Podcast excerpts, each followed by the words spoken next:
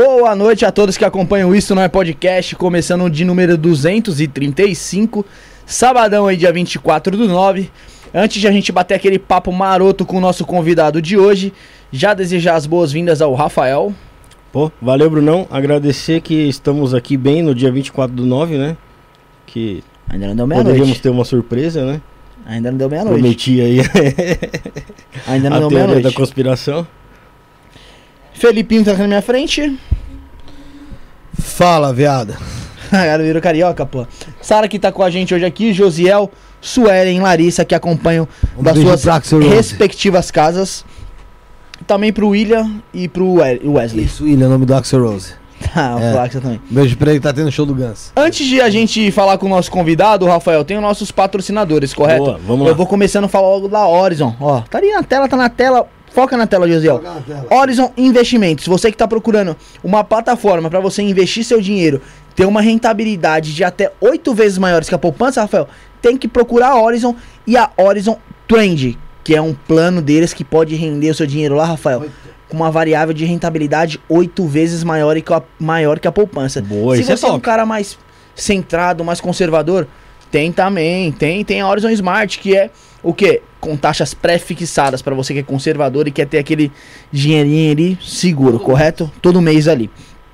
Você pode deixar seu dinheiro rendendo e aproveitar dos juros compostos. E caso precise de uma renda extra, os saques de rentabilidade da Horizon são livres, Rafael. Isso mesmo, você pode sacar A hora todo que mês. quiser eu posso pegar. Correto. Isso aí. E lembrando da promoção que tem até dia 30 do 11 na Horizon, a cada 500 reais investido você ganha um cupom para concorrer a uma viagem para os Lençóis Maranhense com acompanhante. Top. Lençóis Maranhenses aí que é conhecido como Caribe brasileiro, então você investiu 500 lá, ganha um cupom. Investiu mais 500, ganha outro e quem sabe você pode ser o ganhador dessa viagem super especial. Acesse o site, solicite uma abertura de conta na área do cliente e fique à vontade para tirar as suas dúvidas com especialistas via, via WhatsApp. Invista hoje, prospere amanhã, seja Horizon. temos também o Rafael Hiroi. Tá procurando alguém que faça thumb, capa, é, aquelas abas pra stream, Rafael? Naquele canal roxinho que tem? É, É pra quem muito joga, faz as quem livezinhas lá, né? Procura o Hiroi Design. Quer fazer banner pro seu estabelecimento, cardápio, essas paradas? Procura o Hiroi Designer que ele vai desenrolar. Lembrando que o portfólio do Hiroi Designer está todo aqui na nossa descrição. Isso mesmo, Rafael. Se você quiser contatar ele pelo telefone, chama lá no DDD 11 9 48 54 48 15. O Instagram dele é arroba Hiroi underline designer. Hiroi é H-I-R-O-Y underline designer, beleza? Portfólio dele tá todo aí, correto, Rafinha? Boa, vamos lá. Temos também quem? Você quer presentear alguém com mapa astral? A gente indica quem? A gente indica o Otávio Leal, Felipe da Humana e Amor. Você sabia que o Você mapa gosta de mapa astral, Rafael? Olha, eu já fiz uma vez, viu? É? Já fez alguma vez um de duas horas e meia? Não. Apesar de esse não. passando? Então você ganhou hoje. Me passa, depois eu vou te passar os dados. Ó, você ganhou um do Otávio Leal. É isso mesmo. É esse rapaz aí que o Felipe está falando.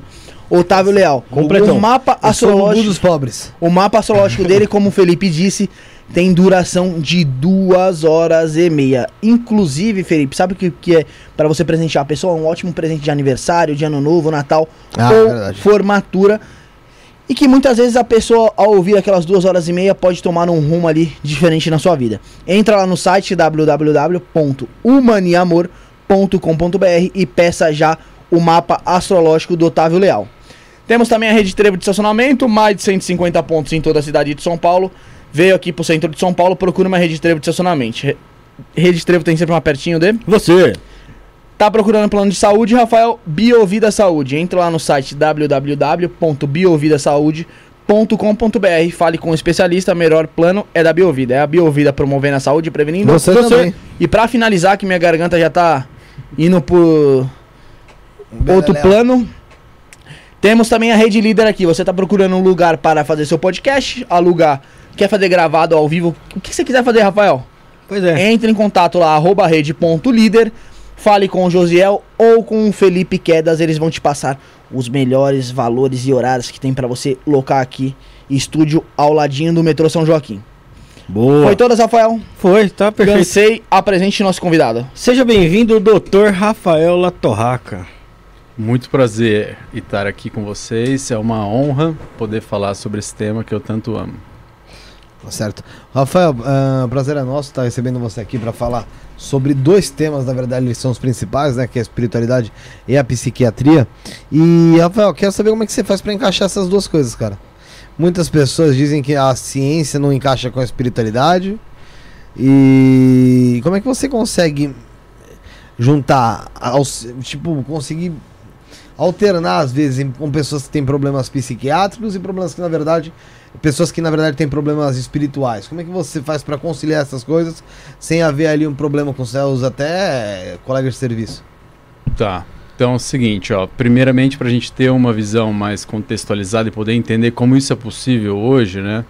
é, eu gosto de explicar da seguinte maneira, né? Durante a Idade Média, a gente teve aí uma é, um freio frente às conquistas intelectuais científicas, né? Frente à, à igreja que era bastante dominadora e até mandava para fogueira quem é, descobria, por exemplo, Giordano Bru- Bruno, né, que descobriu que a Terra não era o centro do universo, que era o Sol, o centro e a Terra rodava em volta, entre outras descobertas da época. E aí no Iluminismo, lá no início do século XVII, principalmente depois da Revolução Francesa, lá em 1789, houve uma, uma certa inversão do jogo.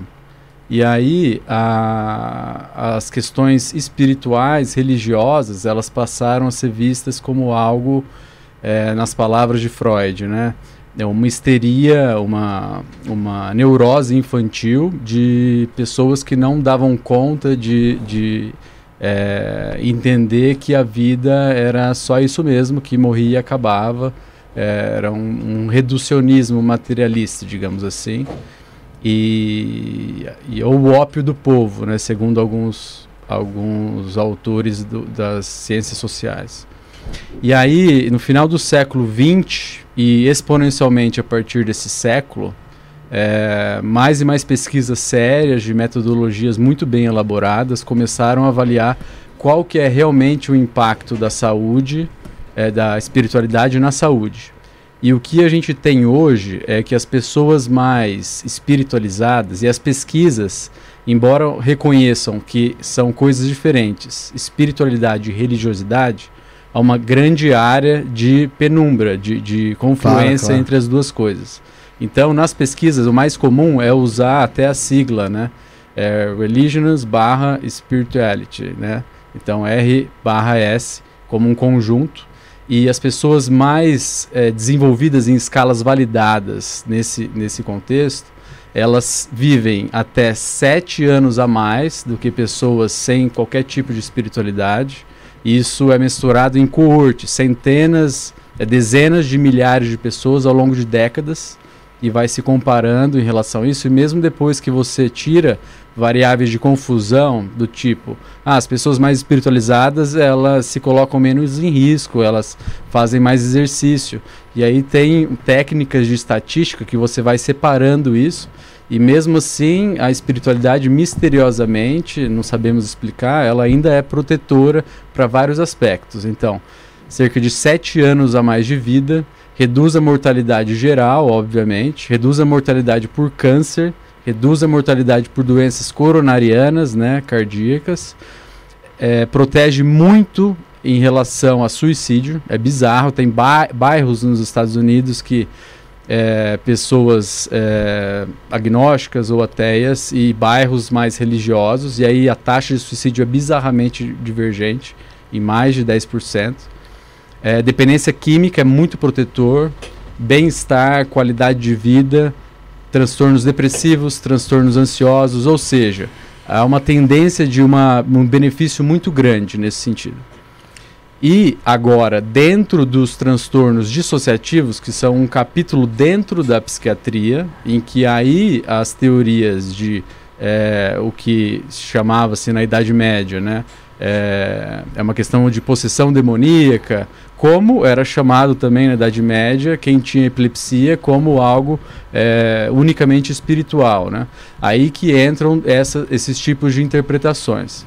E o interessante notar que dentro até da psiquiatria, tanto no CID-10, CID-11, Código Internacional de Doenças, como até dentro do DSM-5, que é o Manual diagnóstico estatístico da Associação Americana de Psiquiatria, usado para fazer diagnósticos em pesquisas no mundo inteiro. Existe um capítulo só de trans, chamado transtorno de transipossessão, porque culturalmente, em todos os contextos, as culturas, é descrito pessoas que é, tem episódios de que como se outro outra inteligência ou uma outra personalidade assumisse o comando do corpo. E isso dura minutos a horas. E quando acontece fora de um contexto religi religioso, cultural, é considerado patológico e vai causar diversos problemas. Mas a psiquiatria, ela se restringe a fazer um diagnóstico descritivo. E a causa dentro do meio acadêmico, ela é considerada puramente materialista. Então, dentro do meio acadêmico, é, se considera apenas questões puramente materialistas e questões de conflitos dentro da psique, dentro da mente. Então, assim, essa pessoa ela teve uma infância com traumas sexuais, negligência, abuso, violência, e aí ela dissocia dessa maneira, é, dessa forma. É, agora, dentro de culturas e, e religiões que têm um viés de reencarnacionista, por exemplo, é, dá a entender esse tipo de etiologia. O que dentro da psiquiatria a, a ortodoxa acadêmica isso não é considerado, mas cada vez mais está é, tá sendo respeitado essas outras visões. Então, por exemplo, antigamente, lá na década de 50 do século passado, qualquer tipo de vivência espiritual era considerada como psicose, como um transtorno mental. Hoje em dia isso é respeitado, deve ser respeitado. O profissional que não respeita isso, ele é um, está desatualizado, né? Mas é por causa da intolerância religiosa? Então, antigamente era por causa de um preconceito. Não, hoje dentro... mesmo, eu digo. Hoje mesmo a gente tem que a gente tem que respeitar porque está sendo colocado dentro das sociedades que se não causar sofrimento, se não causar qualquer tipo de prejuízo, isso não é um diagnóstico, não é um problema a ser tratado. Não é, não é uma doença. Será que é. É, a, gente, a gente viu na história da humanidade a ciência matar várias religiões, vários deuses, né? Os indígenas, os nórdicos, todos esses deuses foram explicados, os fenômenos da natureza foi explicado pela ciência e esses deuses foram morrendo com o caminhar da, da, dos tempos, né? Será que hoje é, a gente está no caminho contrário, em que a ciência está conseguindo explicar o outro lado com a, a te teoria da relatividade, teoria das cordas, esse tipo de situação? Olha, é... até certo ponto sim, mas em muitos casos não. Então, por exemplo, vamos pegar casos mais é, didáticos. Chico Xavier, por exemplo. Então, alguém que estudou só até a quarta série, repetente, que foi é, maltratado, era espancado pela madrasta, perdeu a mãe cedo. E aí ele escreve mais de 420 livros, que é traduzido em diversos idiomas. Inclusive, dentro da série de cartas psicografadas, tem vários é, relatos muito interessantes. assim. Fora o Parnaso de Além Túmulo, que foi o primeiro livro escrito dele, que ele reunia ali é, detalhes né, de diversos poetas, é, para alguém que não tinha acesso cultural, não tinha nem é, desenvolvimento intelectual compatível com aquilo, é, vou citar um exemplo que foi publicado na revista Explore em 2014 é, pelo Alexander Moreira, é um dos maiores pesquisadores de espiritualidade do mundo, que está na Universidade de Juiz de Fora. Ele é professor lá, até foi é, encabeçou o Departamento de Saúde Mental e Espiritualidade da Associação Mundial de Psiquiatria. Ele publicou esse artigo que pega 13 cartas psicografadas pelo Chico Xavier, de um rapaz chamado é, Jair Presente. Ele era estudante de engenharia mecânica na Unicamp. E em 1974 ele estava com alguns amigos é, num, num, campo perto de um lado, lago. Ele mergulha e nunca mais ele submerge de novo. Ele morreu afogado ali. Caraca. E a família, ele só tinha uma irmã, ficaram devastados. E depois de alguns dias eles receberam, o pai do Jair Presente recebeu um livro é, do Chico Xavier e eles decidiram, ele, a esposa e a irmã do Jair Presente, ir visitar o, o Chico em Uberaba na esperança de ter uma carta psicografada. E de sexta noite ali, eh, ficava uma multidão de centenas de pessoas tentando ali falar com o Chico. E eles conseguiram ali é, chegar mais próximo e falar para o Chico: oh, nós perdemos nosso filho estamos devastados. Foram a, a única troca acontecida. E na, nesse primeiro dia eles já receberam uma carta psicografada com várias informações objetivas, porque tem infor informações genéricas do tipo assim: ah, sinto muito falta de vocês, ah, é, é, me corta o coração ver vocês tristes. Isso não é cientificamente útil, né? Uhum. Mas eles separaram ali informações identificáveis é, se eram acuradas certas ou não, e o nível de dificuldade que o médium, no caso Chico Xavier, teria de ter acesso àquela informação. E logo nessa primeira carta teve é, duas informações é, é bem, é, bem é, significativas, né? Porque eles falaram assim, ó, eu tô aqui, ele escrevendo, né? Eu tô aqui com o vovô Baço, que é um sobrenome não muito comum, né? Sim. E a tia Elvira. E aí os três se entreolharam e falaram assim: Ah, mas a tia Elvira, ela tá viva. Tem uma coisa errada aí, acharam estranho. Aí chegando em casa, eles ligaram para casa da tia Elvira e receberam a notícia que ela tinha falecido. Puta. E nenhum dos três ali sabiam que a tia Elvira tinha falecido, né? Então, é família que... bem unida, né? Bem unida. Não, mas a, a, informação naquele tempo lá também não era tão. É, não, tinha, né? não tinha WhatsApp, não tinha celular, né? Dá pra ver que a família unida, unidíssima. Mas assim, dentro das hipóteses de leitura fria, né, que uhum. esses, esses é, dentro do mentalismo e coisas assim, uhum. que é capaz de ler informações e tudo mais, já começa a ficar difícil. Mas ao longo das outras 13 cartas, teve o que chamam Drop-in Communications. O que, que é isso?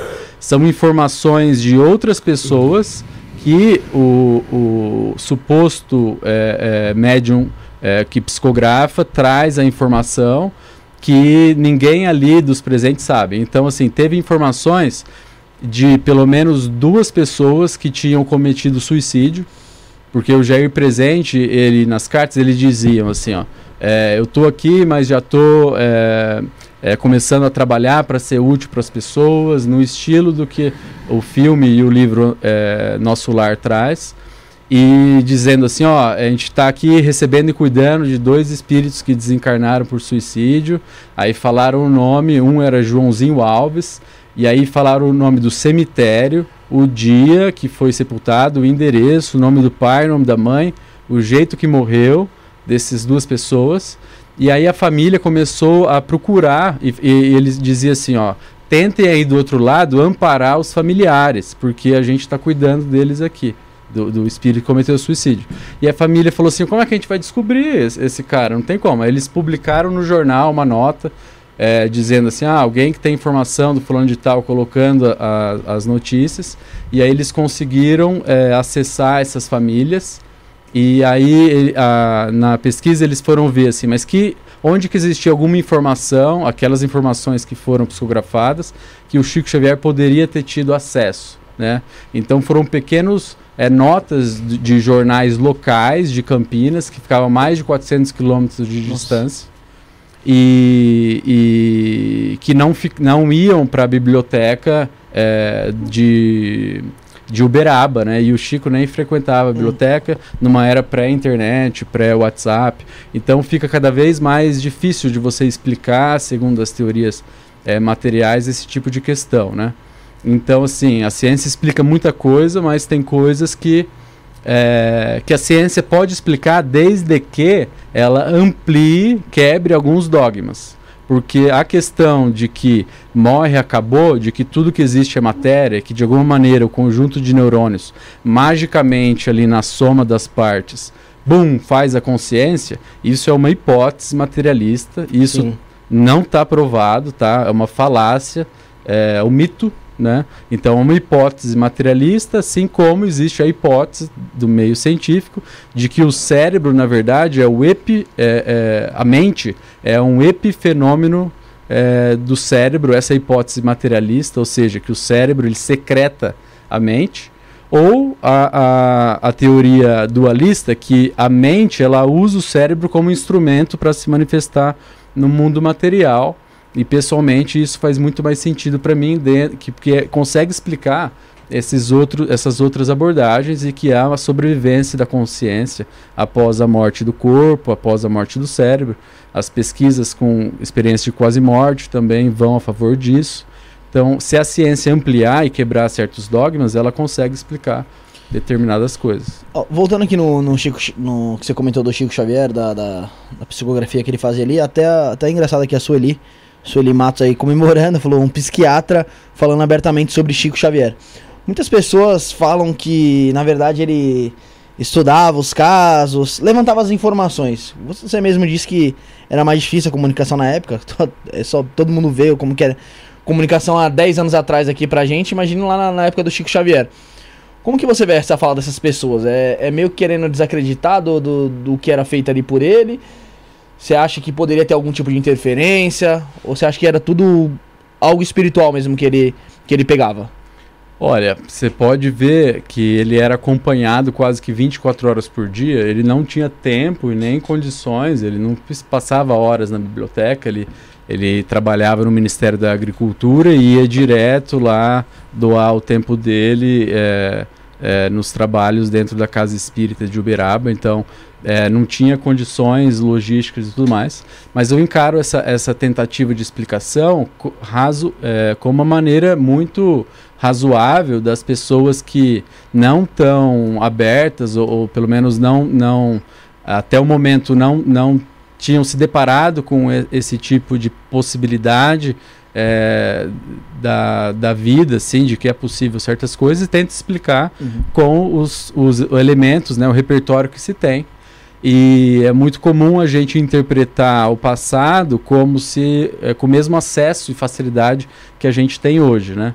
Então é algo razoável que isso aconteça, mas qualquer um que se debruçar a fundo vai ver que não dá para explicar dessa maneira. Lembrando, Rafael, antes de você fazer sua pergunta, pessoal, façam como a Sueli, mande sua mensagem aí. Vai ser lida aí conforme a gente for passando o programa aí. Basta você estar tá inscrito no nosso canal, você consegue mandar sua mensagem. E é muito importante deixar aquele like, ó.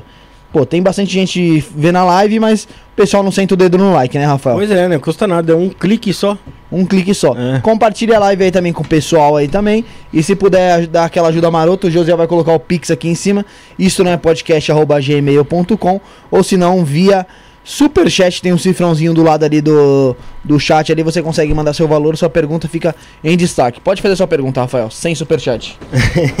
Ô, Rafael, é, voltando no, naquela primeira parte que você falou sobre a, se aproximar da espiritualidade, faz a, a, a gente prolongar a nossa vida e, e, melhorar uma série de fatores aí, né? É, será que não seria é, a fé em si melhorar a gente? Por exemplo, é, o, o, fato de eu acreditar em mim, de eu acreditar no amor da minha família, de eu acreditar em alguma coisa, melhorar, não só o, o fato de ser a espiritualidade? Olha, com certeza sim, existe muito disso. Então, por exemplo, quem é, tem uma crença religiosa e busca principalmente vivenciar esses valores no dia a dia, tem menos comportamentos de é, é, sexo desprotegido, é, usa menos drogas, faz mais exercícios, tem um cuidado, um carinho, um alto amor maior. Tudo isso é verdade. Mas, é, como eu estava explicando, né, é, existe os chamados variáveis de confusão. Por exemplo, tem um estudo famoso que explica isso, que é, é uma clínica nos Estados Unidos, isso no século passado, é, começou a pesquisar a relação de café e câncer de pâncreas. E aí, no, no banco de dados deles, dos pacientes que frequentavam essa clínica, eles viram que as pessoas que consumiam mais de 6 xícaras de café por dia tinham uma chance estatística, né, um odds ratio, de ter muito mais câncer de pâncreas. E até publicaram um artigo na época falando assim, ó, café causa câncer de pâncreas. Mas aí, quando os epidemiologistas se debruçaram nisso, eles viram que, na verdade, quem tomava mais café fumava mais. Uhum. E aí eles viram que era o cigarro, o tabagismo que puxava o câncer de pâncreas. Quando eles separaram os indivíduos que só bebiam mais café e não fumavam, eles não tinham relação de maior chance de câncer de pâncreas. Então isso se faz com uma técnica que chama regressão logística. É todo uma maracutaia é, é, de bioestatística lá. Aí você faz com espiritualidade, você separa em termos de é, suporte social, exercício, alimentação, doenças prévias. Você vai ticando várias coisas que você considera que poderiam ali intermediar o desfecho. E é claro que você tirando isso, o benefício ele cai. Uhum. Mas continua lá algum benefício estatístico que ninguém sabe explicar ainda. Isso na maioria das pesquisas, entendeu? Existe até uma teoria de que quem vivencia melhor é, tem uma crença que traz um monte de vantagens psicológicas, de conforto, você é capaz de perdoar mais, você se julga menos, desde que seja uma espiritualidade sadia, né? Sim. É, isso diminui os níveis de IL-6, é uma interleucina, e ela que medeia. Isso não foi provado, mas tem um artigo teorizando isso. E ainda não é descoberto esse tipo de coisa. Mas é, é obviamente que traz todo uma, um, cabe, um cabedal de vantagens, digamos assim, e embora não, a gente não possa prescrever espiritualidade, você não vai colocar cinco gotas de espiritualidade de 8 a 8 horas.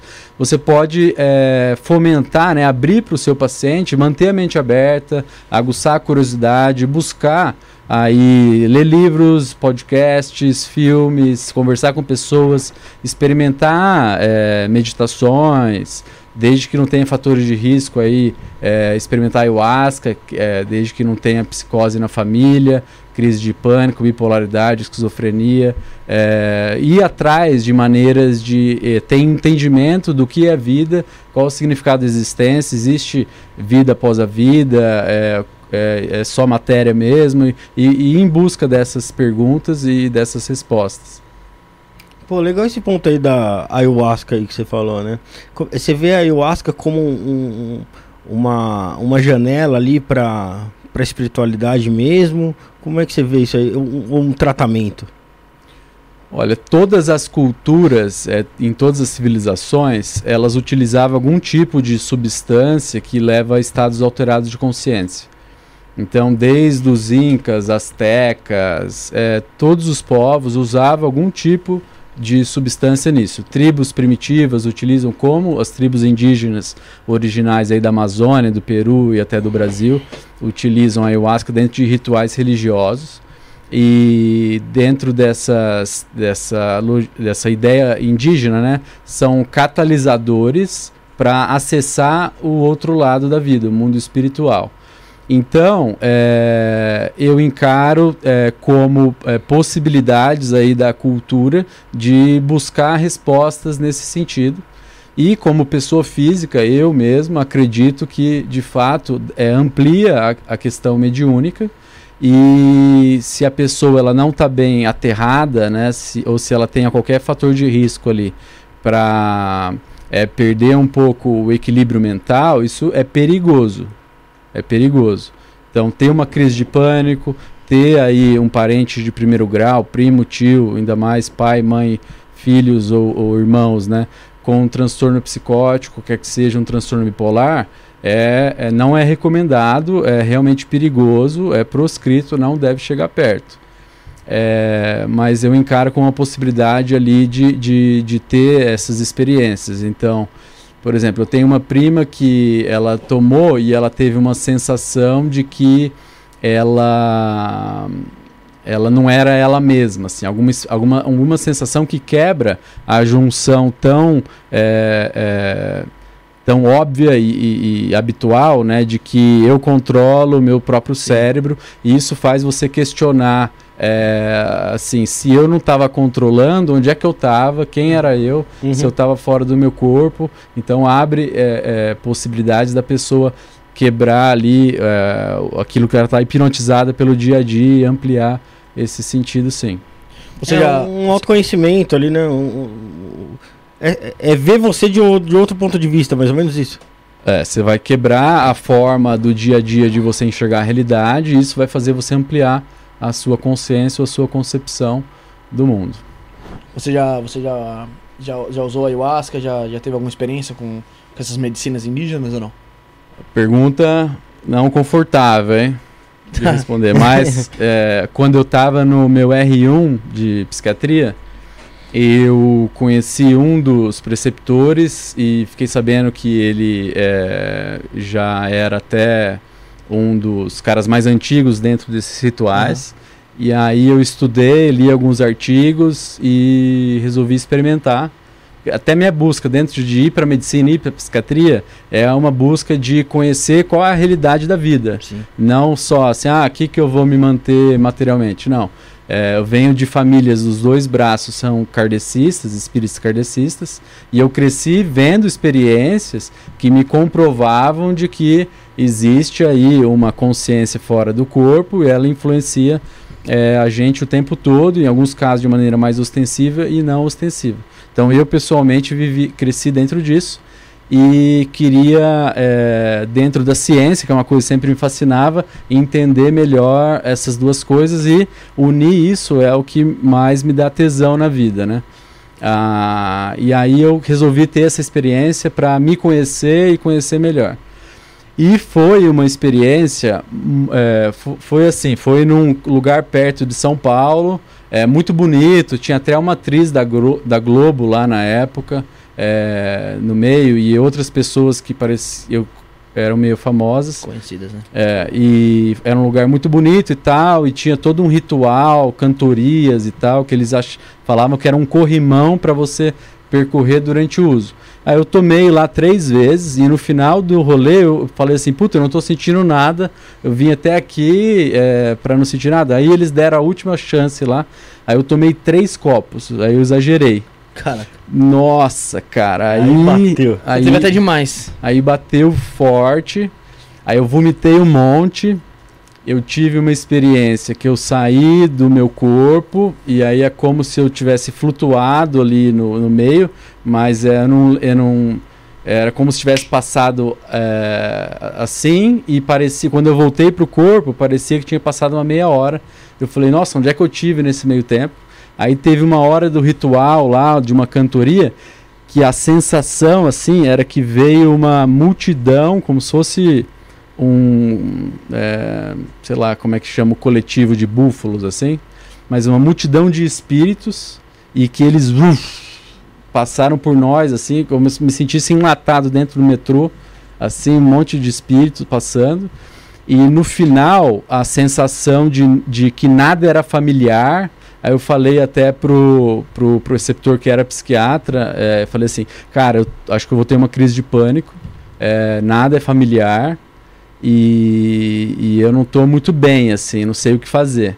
Aí a, a, a, a mulher, né, a senhora que coordenou lá todo o ritual, ela é, tinha umas bochechas assim muito grandes, parecia o fofão, assim. E aí a sensação que latejava na minha cabeça era o seguinte, ó. Ou você desiste de ter controle, de controlar tudo, ou você vai enlouquecer. E ficava latejando assim. Ou você desiste de ter o controle de tudo, ou você vai enlouquecer. E fazia meia hora que isso tava assim. Aí ela tava na roda, essa, essa senhora, né? Aí eu não tive dúvida. Eu peguei na bochecha dela, assim, e falei assim, ó, é, desculpa, mas eu posso falar uma coisa? Eu tô morrendo de vontade de apertar sua bochecha. E apertei a bochecha delas. Aí eu me joguei na experiência, porque eu não sabia se ela ia mandar eu, eu Se me, lascar. me lascar para baixo. O que, que ia acontecer, mas aí quem tava na roda riu, ela ficou meio sem graça, assim, e buf, passou, assim. E aí ficou o negócio assim, é, se eu preciso me jogar é, é, e não ter um controle absoluto do que vai acontecer e ser mais espontâneo. E isso ficou para mim até hoje, né? Então foi muito desagradável, mas foi muito é, é, terapêutico ao mesmo Teve tempo. um entendimento ali, né? Teve. Foi esclarecedor, vamos dizer assim, não? Foi, foi. Foi bacana. Tem uma pergunta legal aqui da, da Sueli, Bruno. Pode ler, eu tô É. aqui, mas pode ler. Ela falou aqui, ó. Gostaria de saber se o doutor já ouviu falar sobre sonhos lúcidos, se tem alguma explicação psiquiátrica nesse fenômeno. É legal, né? Porque a gente já falou bastante aqui sobre projeção astral, sobre sonhos lúcidos, mas a gente nunca teve uma visão é, da, da psiquiatria sobre esse fenômeno. Como que, como que você, como, como psiquiatra, vê isso, isso aí, doutor? Tá. Seguinte, é, dentro academicamente, né, é, como não é, é dentro do meio científico aceito ainda, não é considerado uma hipótese comprovada de que a consciência ela existe fora do cérebro. Sim. é simplesmente considerado que a pessoa ela sonhou dentro do, do complexo neurofisiológico do sono REM que acontece no final da na segunda metade da noite de sono é, com um ambiente que ela já conheceu de alguma maneira ou imaginou por mais parecido que seja quando ela vai no dia seguinte lá e fala assim ah eu vi isso vi aquilo de alguma maneira então é considerado no meio científico ainda como totalmente sugestão. Eu, pessoa física, eu, Rafael, considero que é plenamente possível. É um tipo de desdobramento, um tipo de mediunidade que eu pessoalmente acredito e que é passível de treino. É, é, você tem um sonho é, lúcido e você é, se deslocar para outros lugares e tudo mais. Agora, o sonho lúcido, simplesmente assim, eu estou sonhando, mas é, eu não sei é, o território que eu estou, ele não é um território real que eu, meu corpo físico pode ir, é uma coisa muito mais comum. É, isso não acredito que precisa ter uma explicação espiritual para isso. É simplesmente um nível de consciência aumentado dentro do sono REM, dentro da cabeça da própria pessoa. E então, assim, ah, eu estou sonhando, então eu vou querer, sei lá, tomar um sorvete, eu vou querer, sei lá, ver tal pessoa. E dentro da própria mente, é, dentro do próprio sonho, acontece isso. Esse tipo de explicação pra projeção astral pode, pode se usar então pra uma. Pro pessoal que, que faz canalização também ou não? Pessoal que trabalha com canalização. Canalização, você quer dizer, é, para mim é a mesma coisa que seria que uma psicofonia, uma, é um, um médium que canaliza é, acordado. Ma- ma- Mas, tipo, pra você é- é possível que isso aconteça, não é coisa de tipo de uma pessoa. Coisa da cabeça da pessoa, que a pessoa acha que tá. Olha, eu acho que é possível acontecer, mas é muito comum Uhum. é, pacientes que estão psicóticos é, darem, é, acharem que eles estão canalizando, que eles são médiums. Então é muito comum o outro lado também. O paciente ele está numa crise psicótica, ele ele está delirando, ele está alucinando e ele explica tudo como só espiritual. Uhum. Isso é arroz com feijão, isso a gente vê todo dia. Então, por exemplo, no pronto-socorro de, de psiquiatria, onde eu fiz residência, Escola de Medicina Unifesp, todo santo plantão tinha um paciente que aparecia em surto psicótico franco, porque o líder religioso tinha mandado parar de tomar o remédio. Hum. E aí o paciente entrava em surto. Então esse outro lado ele é muito comum. Então é muito comum pacientes muito religiosos, tão doentes, estão precisando de tratamento e não aderem ao tratamento, não aceitam o tratamento, porque explica tudo do ponto de vista espiritual. E é muito é, natural ou previsível que isso aconteça, porque, como seres humanos, terceirizar a culpa e não se responsabilizar pela parte difícil das coisas é uma tendência da espécie, de todos nós, porque é mais é leve fazer isso. Então acontece muito. É, experiências também com. Você chegou a falar de. Não sei se você chegou a falar de EQMs também, né? A gente recebemos aqui o Ricardo. Foi o Ricardo São Felipe que chegou a falar do. Que muitas EQMs tem muitos detalhes. Que são iguais, né? É, tipo assim, tem muitos. Fatores incomuns. Semelhanças, isso, É. fatores incomuns. É, é algo do tipo também que a, que a ciência ainda não consegue explicar, né? Você acha que é algo também possível de realmente a pessoa ali ter, ter tido uma experiência quase morte? Ou, ou foi na questão ali do. Tá ali, não, vai. Geralmente acontece numa cirurgia ou num acidente. Foi coisa da cabeça da pessoa, delírio ali. Olha, com certeza essa a hipótese materialista ela é falha, ela não dá conta de explicar. Por quê? Porque tem várias teorias para tentar explicar isso. Então, a teoria, por exemplo, da hipóxia. Então, quando tem pouco oxigênio no cérebro, ele libera determinadas eh, citocinas, neurotransmissores que eh, causariam a experiência. Ou as drogas ministradas na na RCP, na, na protocolo aí de ressuscitação cardiopulmonar, seriam responsáveis por isso. Mas quando você faz uma análise estatística é, da, dos tipos de, de circunstâncias da morte, se teve drogas da RCP, da ressuscitação, se não teve, é, se houve é, maior tempo menor tempo de hipóxia, é, isso não tem uma correlação estatística em induzir mais ou menos experiência de quase morte. Então, nas coortes, quando você tem um trabalho do Pim Van Lommel de 2001, publicado, se eu não me engano, no Lancet, que é uma grande revista científica, que é, foi é um estudo prospectivo. O que, que significa isso? É, você- ele pegou lá vários centros lá da, da Holanda, ou não lembro se pegava outros países da Europa, e falou assim: ó, todo paciente que tiver parada cardiorrespiratória de hoje em diante, para todos os hospitais, é, vai entrar dentro desse protocolo. Então vai ser acompanhado. E aí foi cerca de 8% de todo mundo que entrou é, em, em morte encefálica. É, morte encefálica não, que teve aí a, a- uma morte estabelecida, a sistolia, com isoatividade elétrica cerebral, naturalmente, é, que voltaram, que conseguiram voltar, tiveram experiência de quase morte. E não houve correlação entre essas hipóteses materialistas para explicar o fenômeno. E é interessante, quando a IQM é real, ela modifica a vida da pessoa em diante. Então, é uma experiência tão intensa que ela muda o jeito dela viver. Ela passa a viver de um jeito diferente, porque modifica profundamente a identidade dela, os valores dela e as atitudes, entendeu? Então, é pouco provável que, que uma experiência induzida ali por hipóxia, que é, pode ser causada por N outros fatores, é, é, ou é, a droga, o uso de droga, que isso vai mudar os valores e a personalidade da pessoa no decorrer da vida. Então, é uma experiência espiritual mesmo, na minha opinião. É, e tem vários relatos de, de experiências que, que a pessoa não só saiu do corpo ali, da, da- de fato, de ver a situação ali, ela saiu da sala, ela viu outros pontos ali, do, Isso. né? e- Tem e- dois casos emblemáticos nessa, nessa publicação aí do Pim Van Lommel, Pim Van Lommel de 2001, que era um paciente que durante a parada cardiorrespiratória ele precisou ser entubado e aí o enfermeiro pegou a dentadura dele e botou na gaveta do carrinho de parada. Caraca. E isso, eh, ele estava parado, ele não estava em assistolia, estava sendo massageado, mas o cérebro dele estava iso, isoelétrico, né? E aí quando ele volta, ele volta falando assim, cadê minha dentadura? E perguntando, ninguém sabia onde estava a dentadura do velho. E aí, de repente, ele fala assim, ele, ele sabe, você, você sabe. Aí o cara falou, eu sei o quê?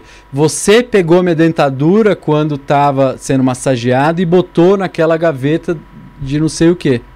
E tinha sido realmente um enfermeiro que tinha feito isso. Caraca. Então, assim, de alguma maneira ele viu aquilo e soube depois. E uma outra experiência de um paciente que era cego, quando ele volta, ele descreveu a cor, número de pessoas e como que estava distribuído na sala durante a massagem, sendo que ele era cego. Então, de alguma maneira, ele estava ali na consciência fora do cérebro e tinha acesso aí à visão. E quando ele voltou para o corpo, ele conseguiu descrever o ambiente. Então, é, a, os dogmas puramente materialistas eles são insuficientes para explicar essas teorias. Então, as revoluções científicas elas acontecem quando dados empíricos de realidade acontecem que a teoria vigente ela não é capaz de explicar. Então, foi assim, por exemplo, quando a como é que era o nome do cara que descobriu as bactérias lá? Não vou lembrar, né? É, mas Se alguém souber no chat, lembrar no chat, manda aí. É, ele, ele, nossa, ele lutou bastante e morreu sem é, colher os trunfos dele, né?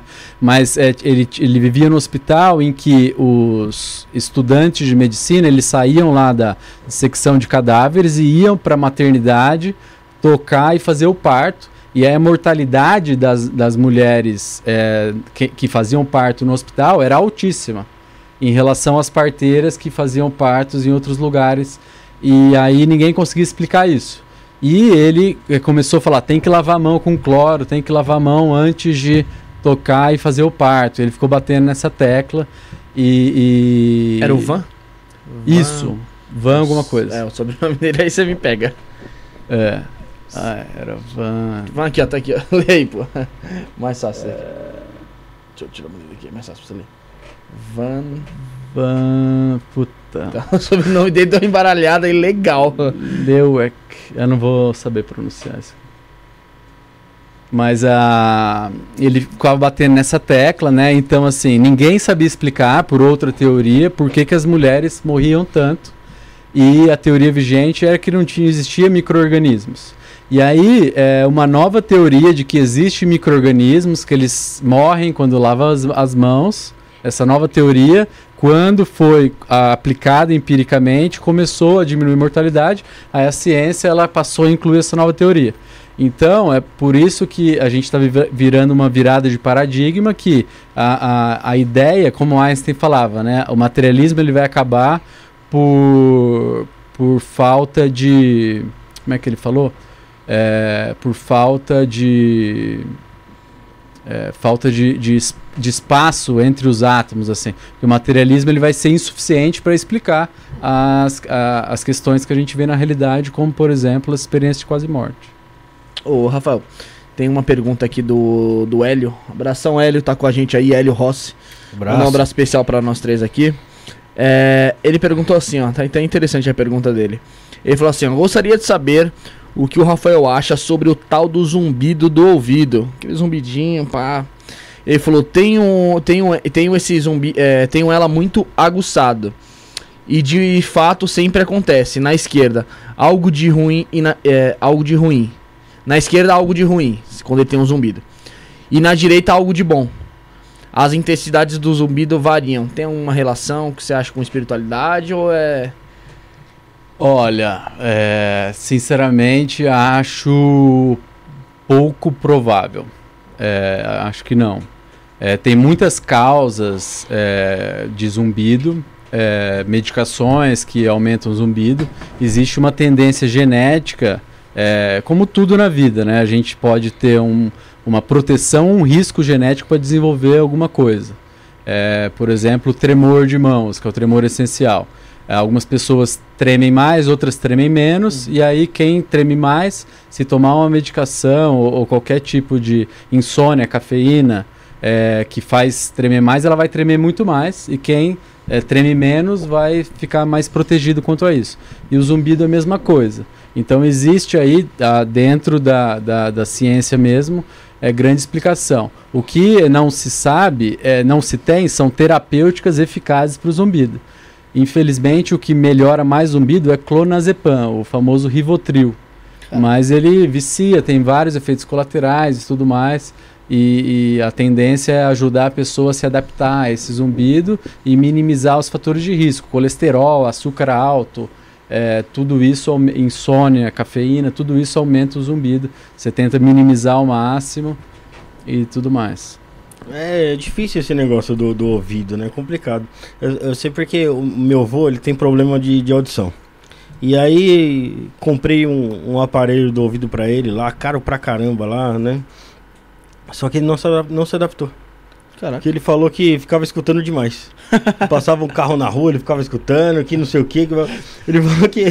Pô, mas Ele falou, pô, passa um caminhão aqui, parece uma locomotiva, não sei o que. E abandonou o aparelho lá, cara. Pô, mas também é porque seu avô deve ter ficado um bom tempo com problema na audição. Aí depois de um tem- certo tempo ele resolveu, você resolveu dar um aparelho pra ele. Não, ele assiste a televisão estranhou, no último volume lá, parece que tá. É.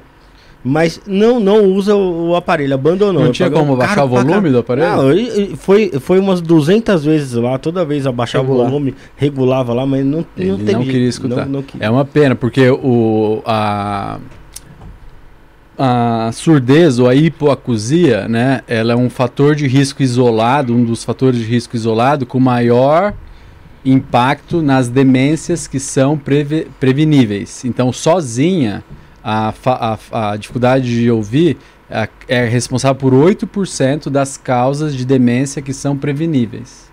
Então é algo muito, muito importante, né? Infelizmente ele não se adaptou ali. Não, não tem jeito, velho. Não tem jeito. A gente fala, fala, fala, mas. É, é- é, mais difícil, né? Pra... É que nem eu falei, às vezes ele passou tanto tempo sem ouvir, irmão, que quando ele começa a ouvir é que nem. É, é basicamente o que ele falou. Comecei a ouvir demais, acaba incomodando mesmo. E até a pessoa se acostumar, uma pessoa na certa idade já, né? É, é mais difícil a adaptação. O Edson mesmo, que, que veio aqui, que ele é inscrito do canal, ele usa dois aparelhos, né, mano? E pra ele eu acho que não, não é demais que ele usa, né, Rafael? o pessoal continua mandando mensagem aí. Lembrando, você chato, basta você ser inscrito no canal, correto, Rafael? Isso. O pessoal falando bastante de zumbido, todo mundo falando aqui que tem algum tipo de zumbido no ouvido. É, um homem estranho falando aí que tem um zumbido no ouvido quando deita na cama. O Gustavo falando que zumbido de energia pra ele é som de energia cósmica universal. Profundo aí o, o Gustavo aí. Geralmente o zumbido a gente ouve quando fica silêncio, né? Por isso que aparece mais quando a gente deita na cama à Uhum. noite, né? Qu- Quando tem é, o dia a dia a gente não consegue ouvir porque tem sons que competem, né? E pra você, Rafael, como que é tratar uma, uma população aí que, querendo ou não, é puro estresse, né? Pra você, como que é, mano? O que, que as, pra o que mais as pessoas te procuram ali? Como- Qual, os problemas que as pessoas te procuram? Ansiedade e depressão, é o arroz com feijão, né? É os dois campeão ali de. Exatamente. E aí eu até é, uma das coisas que me dá alegria é, é trazer para as pessoas tudo que elas podem fazer para otimizar, para melhorar a saúde física e mental, de graça na maioria das vezes, para não precisar recorrer a um psiquiatra ou um serviço médico, é caro, burocrático. Então, nessa busca, porque é, é, eu tenho ranço de virar aquele psiquiatra que só prescreve remédio fala, vai fazer terapia e toma aqui. É, isso iria acabar, é, fazer eu ter ódio de mim mesmo. Então, eu, eu, eu vivo buscando o que, que tem evidência científica que as pessoas podem fazer que não é medicação para viverem melhor. E eu descobri, eu achei, né, que já existem e compilei isso em oito pilares. Então são oito dimensões que qualquer pessoa pode se debruçar e exercitar que melhora a saúde mental. Então uma delas, por exemplo, é você minimizar ao máximo o uso de drogas, substâncias tóxicas, álcool, tabaco, ou um rivotril da vida, você viver muleta com determinada substância. Outra é você é, cuidar do seu sono. Então, da mesma maneira que ninguém acorda, uhul, no 220, precisa de um ritual para acelerar, eu pulo corda, joga água no rosto, toma café preto. A gente precisa fazer um ritual para desacelerar e principalmente desapegar das telas que tem a luz azul, porque é o espectro azul da luz visível, 480 nanômetros, é esse pedaço de informação que chega na nossa retina, tem uma viagem complexa neurológica, chega lá no núcleo supraquiasmático, que é o relógio biológico do cérebro, e manda a pineal produzir é, é, melatonina quando não chega esse estímulo, e quando chega, principalmente está com a tela do celular na, na cama lá, é, aí não produz melatonina, entre outros cascatas de, de, de, é, de consequências de ações que vão fazer a gente descansar bem à noite ou acelerar bem durante o dia. É, as relações sociais elas têm um impacto muito grande então fazer trabalho voluntário por exemplo ele aumenta a sobrevida, diminui mortalidade, melhora a depressão, melhora a ansiedade, as evidências são vastas. É, exercício físico, então tem estudos que mostram que é, alguém com depressão leve a moderada, se fizer um exercício, mas aí é vigoroso mesmo, 5 horas por semana, 5 dias, sem terapia, sem remédio, sem nada, ela remite, ela zera aí os sintomas depressivos leves a moderados, né? E, entre aí é, a alimentação com base de vegetais, a psicoterapia de autoconhecimento e a espiritualidade. Fomentar que o paciente continue buscando algo que o sustente. Então, a vivência dessas oito dimensões ou oito pilares, ela vai diminuir ao máximo a necessidade de precisar de medicações e se o paciente já faz tratamento, vai é, fazer com que ele tenha alta mais rápido, diminuir o número de remédios necessários e as doses. Então, isso é dar poder para as pessoas, para o que elas podem fazer por elas mesmas, para ficar menos dependente de serviços é, de médicos e, e, remédios. E remédios. É, é, que você vê hoje em dia, né, mano? É muito. Tem muita pessoa que tem problema com sono, que nem o Chapolin tava falando aqui no, tá falando aqui no chat que, que não consegue dormir. E a maioria das pessoas fazem uso do remédio, né? É. E que não acaba influenciando a pessoa. Ela, é que nem você falou, é a muleta da pessoa. Hoje, hoje ela conseguiu dormir, aí amanhã ela já não consegue. Ela vai recorrer ao quê? Vai recorrer ao remédio, mano. É o mais fácil, né? Terceirizar uhum. para o remédio. Mas tem vários comportamentos baseados em evidências que melhoram o sono. Então, por exemplo, você fazer esse gradiente. Você acorda de manhã e se expõe à luz. Luz branca, que tem todas as cores, incluindo o azul. Abre a janela. Abre a janela e pode enfiar a cabeça no celular, no tablet, no computador, é, acender todas as luzes brancas. É, e à noite você ficar no mais escuro possível e usar abajur alaranjado, coisas, cores alaranjadas. Uhum. Porque dentro do espectro da luz, a gente tem o, o ultravioleta que é invisível, o violeta e o azul tá ali em cima. Uhum. De alta frequência, é, comprimento de onda bem curtinho.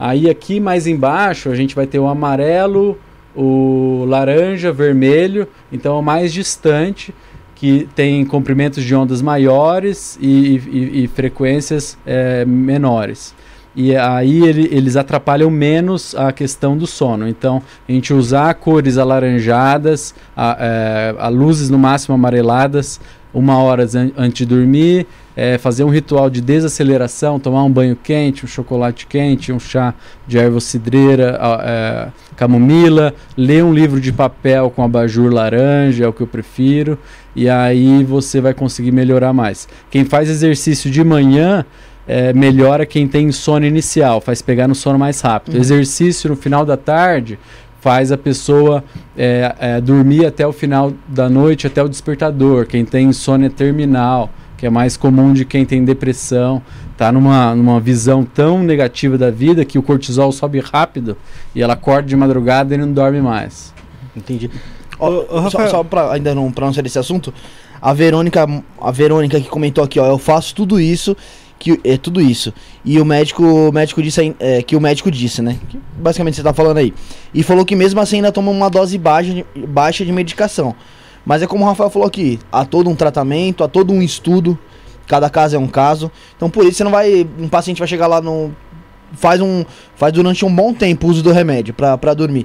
Ele não vai chegar no seu consultório lá da noite pro dia, não vai tomar mais o remédio e vai ter um sono bom.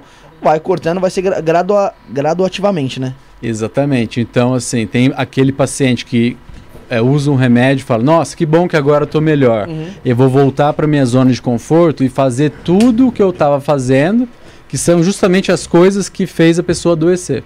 E tem aquele outro paciente que fala: Nossa, que bom que eu tô melhor. Agora eu tenho condições e energia para modificar tudo que eu preciso mudar na minha vida para nunca mais precisar desse remédio, desse uhum. tratamento.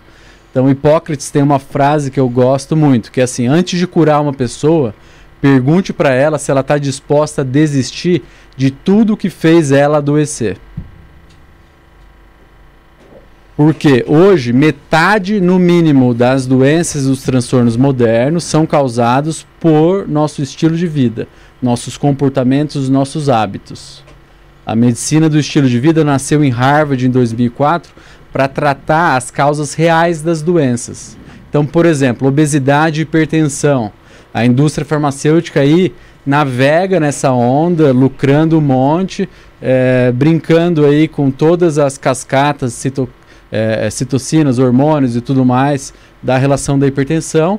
Quando uma pessoa, ela, se ela fizer exercício, emagrecer, diminuir o sódio da dieta, aumentar o potássio da dieta, ela tiver uma alimentação com mais fibras, mais vegetais, é, meditar, fizer yoga, entre várias outras possibilidades, ela vai naturalmente não ficar hipertensa e não precisar ficar se entupindo de remédio.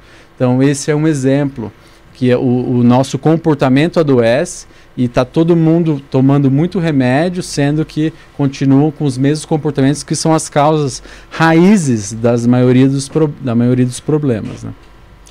Você quer fazer sua pergunta, Fábio? É, eu ia perguntar sobre, é, sobre a ansiedade, da relação da rede social com a, com a ansiedade. Tanto pelo fato da gente deixar de aproveitar os momentos para para tirar foto, para ficar se comparando com, com, com, as outras pessoas na rede social, quanto pelo lado de, do imediatismo ali, por exemplo, do TikTok, da, da dopamina mesmo ali, de te apresentar algo novo ali sempre. Sim, Como é que você vê essa, essa relação aí da ansiedade e rede social, Rafael? Tem um experimento muito famoso que chama o teste do marshmallow. Se vocês botarem no YouTube, foi um teste na década de 60 lá nos Estados Unidos, que pegavam crianças ao redor aí de 6 a 8 anos numa sala e fala assim: ó, aqui está um marshmallow, você pode comer ele agora, hum. mas eu vou dar uma saidinha de alguns minutos. Quando eu voltar, se você não tiver comido, eu vou te dar outro, você vai ficar com dois marshmallows. E aí o adulto saía, fechava a porta e aquelas crianças ficavam ali. Algumas ficavam lambendo o marshmallow, outras ficavam puxando o cabelo. As mais inteligentes mudavam o foco e ficavam é, andando pela sala para não ficar sendo tentados e tal. Resumo da ópera: aqueles que conseguiram resistir e não comer o marshmallow, eles tiveram maior sucesso acadêmico, profissional, matrimonial, menos conflitos com a lei. Então a questão de adiar gratificação, ela é muito importante em relação à saúde mental, isso vai cascatear em sucesso na vida. E é, quando a gente fica é, vivendo mais a vida virtual do que a vida real, é, ficando dependente das curtidas, é, ficando dependente do que acham e pensam da gente, é, a gente está atrofiando nossas capacidades de, do que essas crianças que foram bem nesse teste. Então, assim, a, as redes sociais são ferramentas, possibilidades neutras, vai depender de como que a gente faz uso disso. Se a gente faz uso para colocar a nossa alma ali, a nossa autoestima, depender tudo daquilo, aí a gente está adoecendo. Mas se a gente faz uso disso para se conectar com as pessoas, é, buscar é, conhecer o, é, de, das outras pessoas o que na vida é, é, física a gente não consegue conhecer, e, e, mas manter o coração, o core aqui no contato humano, na realidade, é, em si, do aqui e do agora, na, no mundo de carne e osso, aí a gente não vai adoecer e vai usar isso para expandir nossas possibilidades. Então, é, eu, eu, encaro que a sociedade ainda está aprendendo, engatinhando de como usar essas ferramentas de uma maneira não patológica e a maioria das pessoas está é, usando é, e vai aprender é, de cabeçada mesmo a lidar de uma maneira melhor com isso. É, vai demorar ainda. É, porque fica nessa necessidade de aprovação ali, né? É. E comparação, que é péssima, né? E, e, e, todo mundo quer ser visto ali? A gente, a gente tá numa, no mundo agora que todo mundo quer ser visto? É, a sociedade nunca foi tão narcisista como atualmente, né? Mas tem uma interpretação interessante disso que foge do óbvio, que é da Rennie Brown, aquela escritora do é, a coragem da a coragem de ser imperfeito, a coragem de liderar, entre outros livros, que ela coloca que esse narcisismo que a gente vê, ele é uma consequência do esvaziamento das nossas vidas. Então, o esvaziamento das, das relações no mundo real faz com que as pessoas busquem um prazer imediato, e esse prazer é através de se expor e buscar aprovação nas redes sociais. Então, é uma consequência de que a gente está dando menos atenção, menos amor para os nossos filhos, a gente está vendo menos os nossos amigos, a gente está tendo relações mais descartáveis. o que o Bauman, que é um, um sociólogo polonês, né, ele fala sociedade líquida, é, que, que tudo muda e, e, e vida que segue, né? Então, é, eu acho mais interessante esse tipo. Senão a gente fica só assim, ah, esses narcisistas, e ficam, nós somos os santos e eles que são os problemáticos, e fica criticando. E não sai do lugar, isso só aumenta. É, quando você critica o narcisista dentro dessa concepção, que é uma consequência, é, e não um problema é, em si, que, que original, né? É, você aumenta o problema, porque a pessoa vai sentir mais ainda o cocô do cavalo do bandido e vai ainda correr atrás de mais aprovação superficial e tudo mais.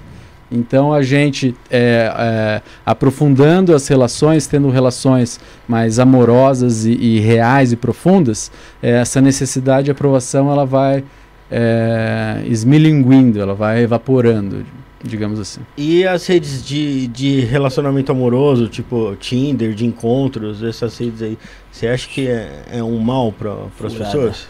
Do mesmo jeito, é uma ferramenta neutra, mas que a maioria das pessoas é, é, é, descartam uns aos outros e é impossível você descartar os outros como você descarta um copo plástico sem que você se torne ao mesmo tempo descartável. A maioria se pensa, ah, eu sou espertalhão, eu sou acima da média e comigo não é assim. Eu só descarto e eu sou especial, não vai acontecer comigo. Mas é invariavelmente é uma reação em espelho, não tem como fugir disso.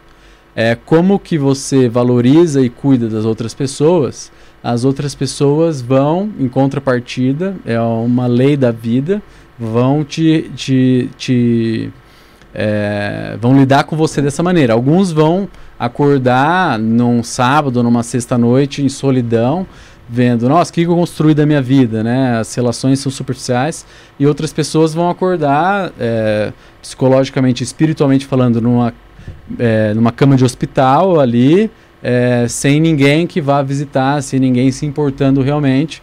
Só estava cercado de amigos quando estava ali no meio do dinheiro, no meio dos prazeres, etc. e tal. É, esse aprendizado vai chegar em algum momento, mas é uma, um bumerangue, é um eco, não tem como fugir disso. É uma lei de ação e reação. Mas você acha que esse, esse catálogo humano vai fazer com que as relações sejam cada vez mais descartáveis, Enzo? Porque a, as pessoas ali vão, vão falar, pô, tá muito fácil eu ter outra rela relação. vou, pro, vou pro aplicativo vou de novo achar. Próxima. Bom, se elas decidirem fazer isso, elas vão viver essas consequências, na minha opinião, vai, vai acontecer tarde, cedo ou tarde. Mas, por exemplo, a minha irmã, ela casou, tá com dois filhos é, com um aplicativo desses, né?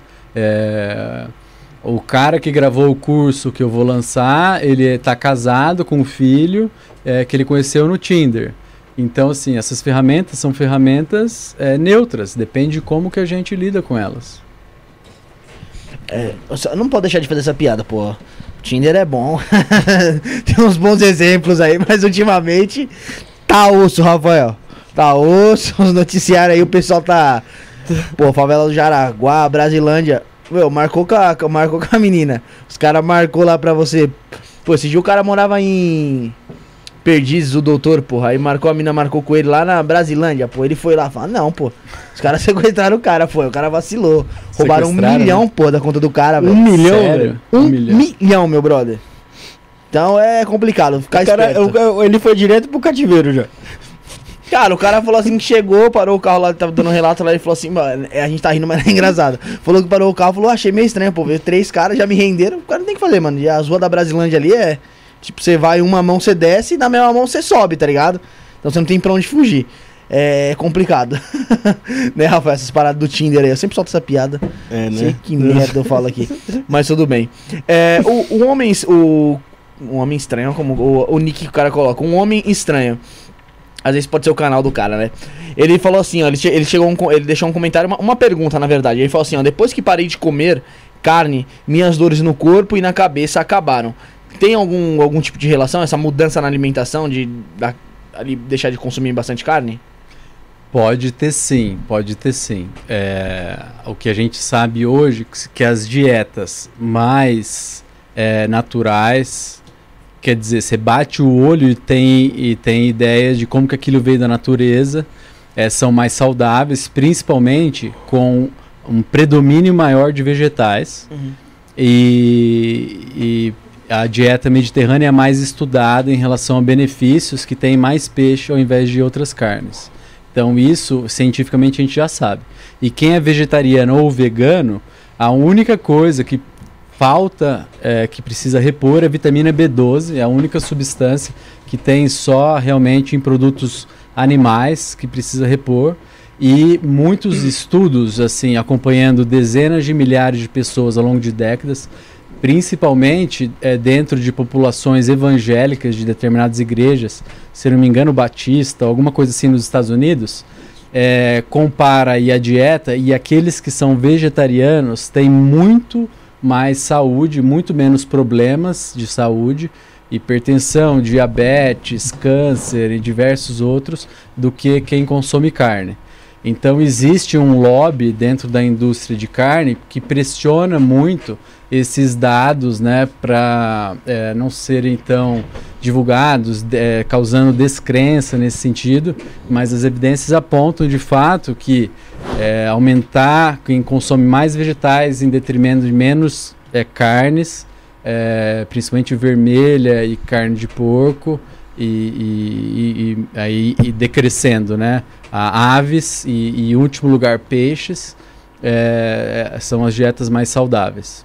Mas, é, tirando essa parte do, do, do, do, saudável, você acha, Rafael, que tem um lado ali espiritual também nesse lance da carne? Então, eu, pessoa física, novamente, Sim, é. eu, Rafael, pessoa, a, a, acredito piamente que sim. Então, assim, dentro da questão vibracional, por mais que a gente fale hoje, né, e tomara que cada vez mais ocorra morte humanizada, entre aspas, né, que é sem sofrimento, é, a gente sabe assim que os animais eles, eles são espertos, eles têm intuição, Sim. né? É, e ainda mais que é, todo dia são abatidos milhares, então assim pistas não faltam do que vai acontecer e há um sofrimento que fica ali de alguma maneira plasmado é, é, no corpo vital, indo dentro dessas, dessas teorias mais amplas que a ciência oficial ainda não, não aceita, mas isso é transmitido para a gente de alguma maneira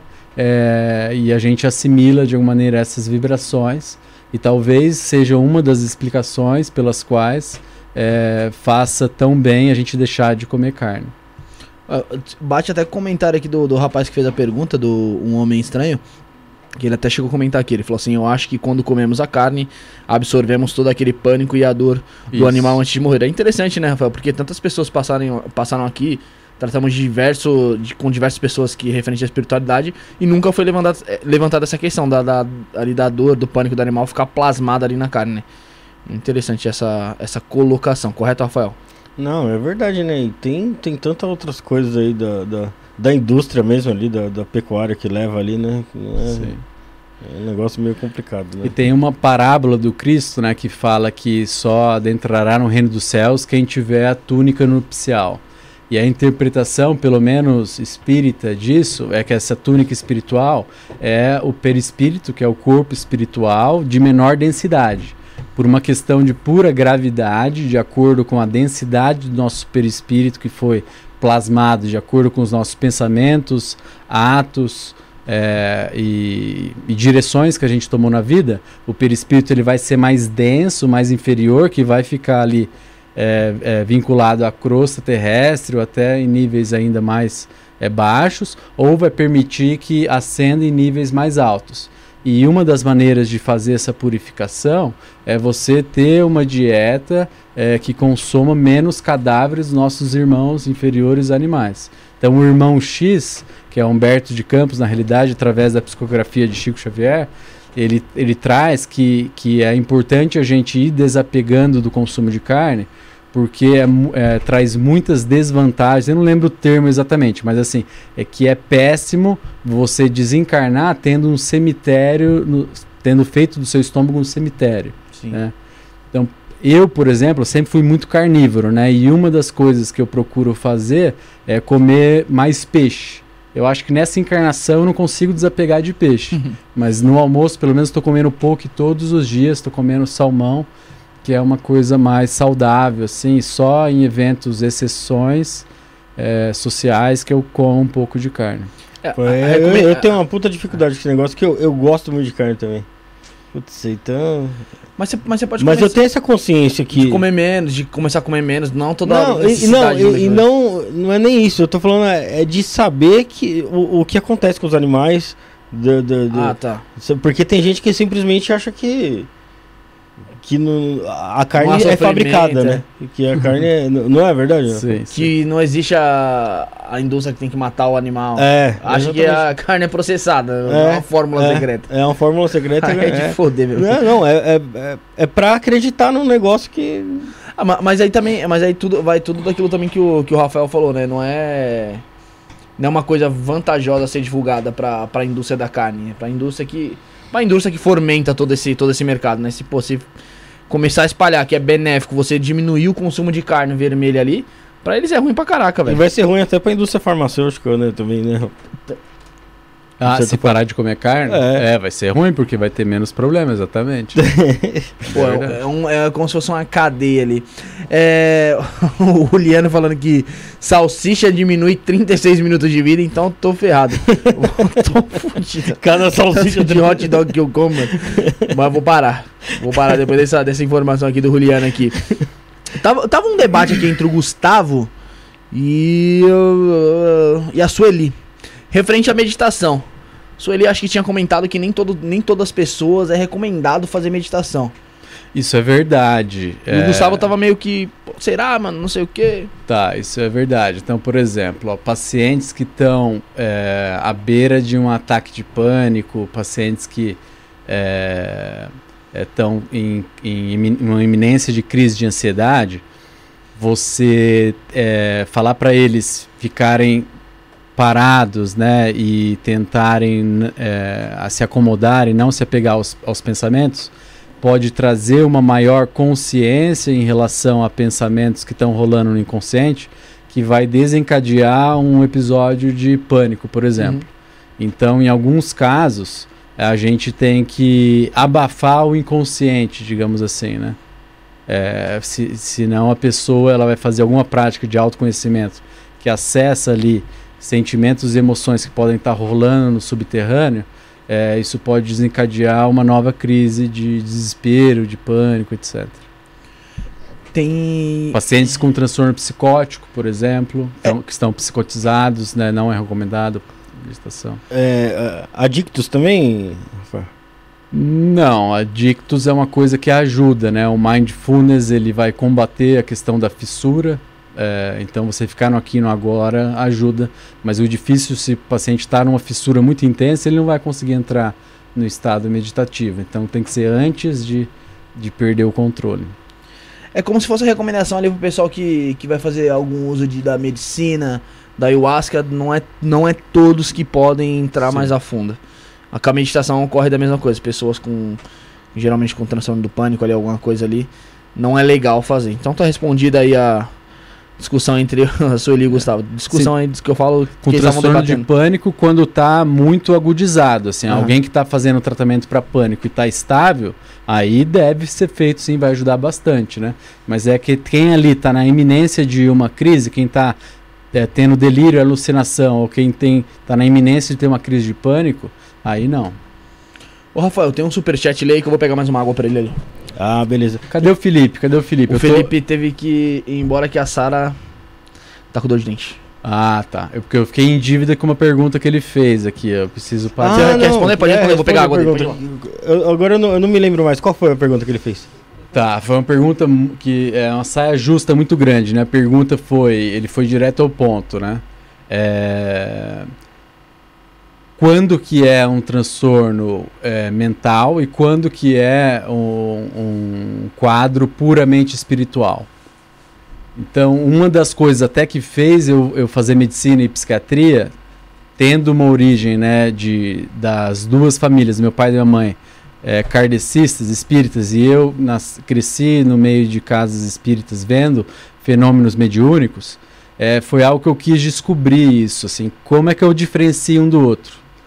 E o que eu pude descobrir, que é até uma coisa que eu apresento aí no último sábado do mês, num programa do, que chama Ama em Foco, que é da Associação Médico Espírita de São Paulo, excepcionalmente é, não está acontecendo hoje, que é o último sábado do mês, mas vai acontecer no sábado que vem, porque o apresentador ele, ele ficou preso na Costa Rica, né?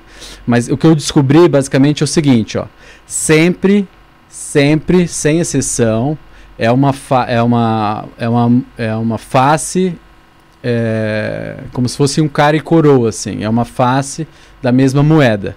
Então sempre existe um componente físico, biológico, material, visto que a gente está encarnado aqui no mundo físico, sempre vai ter um componente físico e sempre vai ter maior ou menor um componente espiritual associado. Então, assim, mesmo que a pessoa, por exemplo, ela tenha um, um quadro genético muito grave, ela vá psicotizar obrigatoriamente, é fatal que aconteça.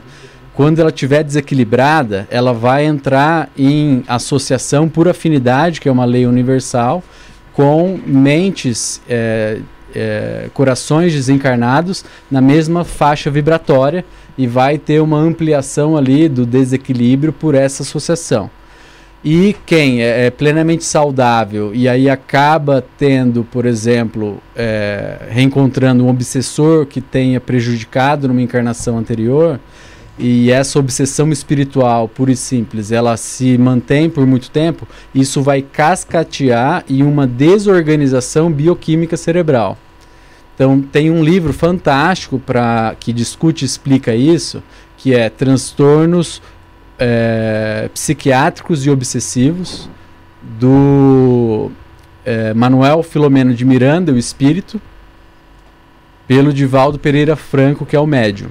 E aí eles descrevem num, num, centro espírita que tudo indica que fica em Araxá, é, é uma, um hospital psiquiátrico, chama, se eu não me engano, é, Saião, que, que a equipe espiritual desse hospital é, discute os casos ali apresentados e em desdobramento espiritual durante o sono, o diretor clínico do hospital pergunta: é, mas como a gente faz para é, nos casos puramente espirituais, os tratamentos que a gente faz aqui, que é medicação, psicoterapia, terapia ocupacional, eles são eficazes, ajudam os pacientes, já que a causa é espiritual.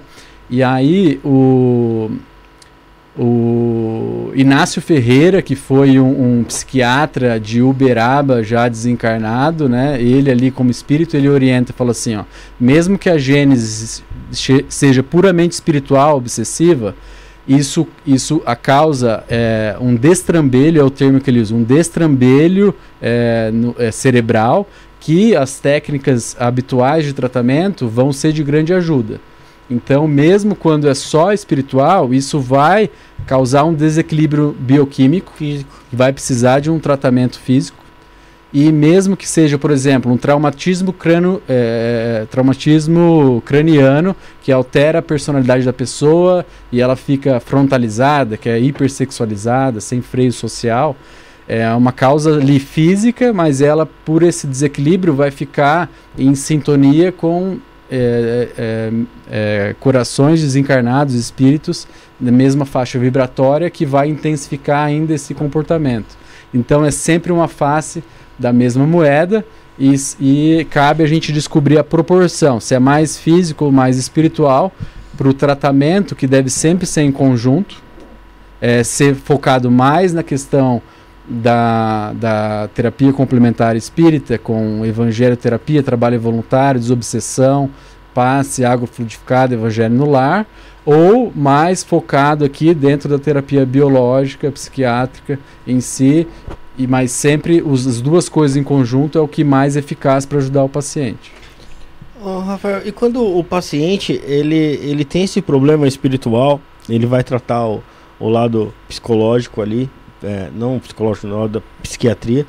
E só que ele tem ali um, um dogma religioso que Trava, não, né? não, não, permite ele fazer esse, esse tipo de tratamento ali. Ele é de uma religião que trava ele ali. Como é que, como é que fica para esse cara?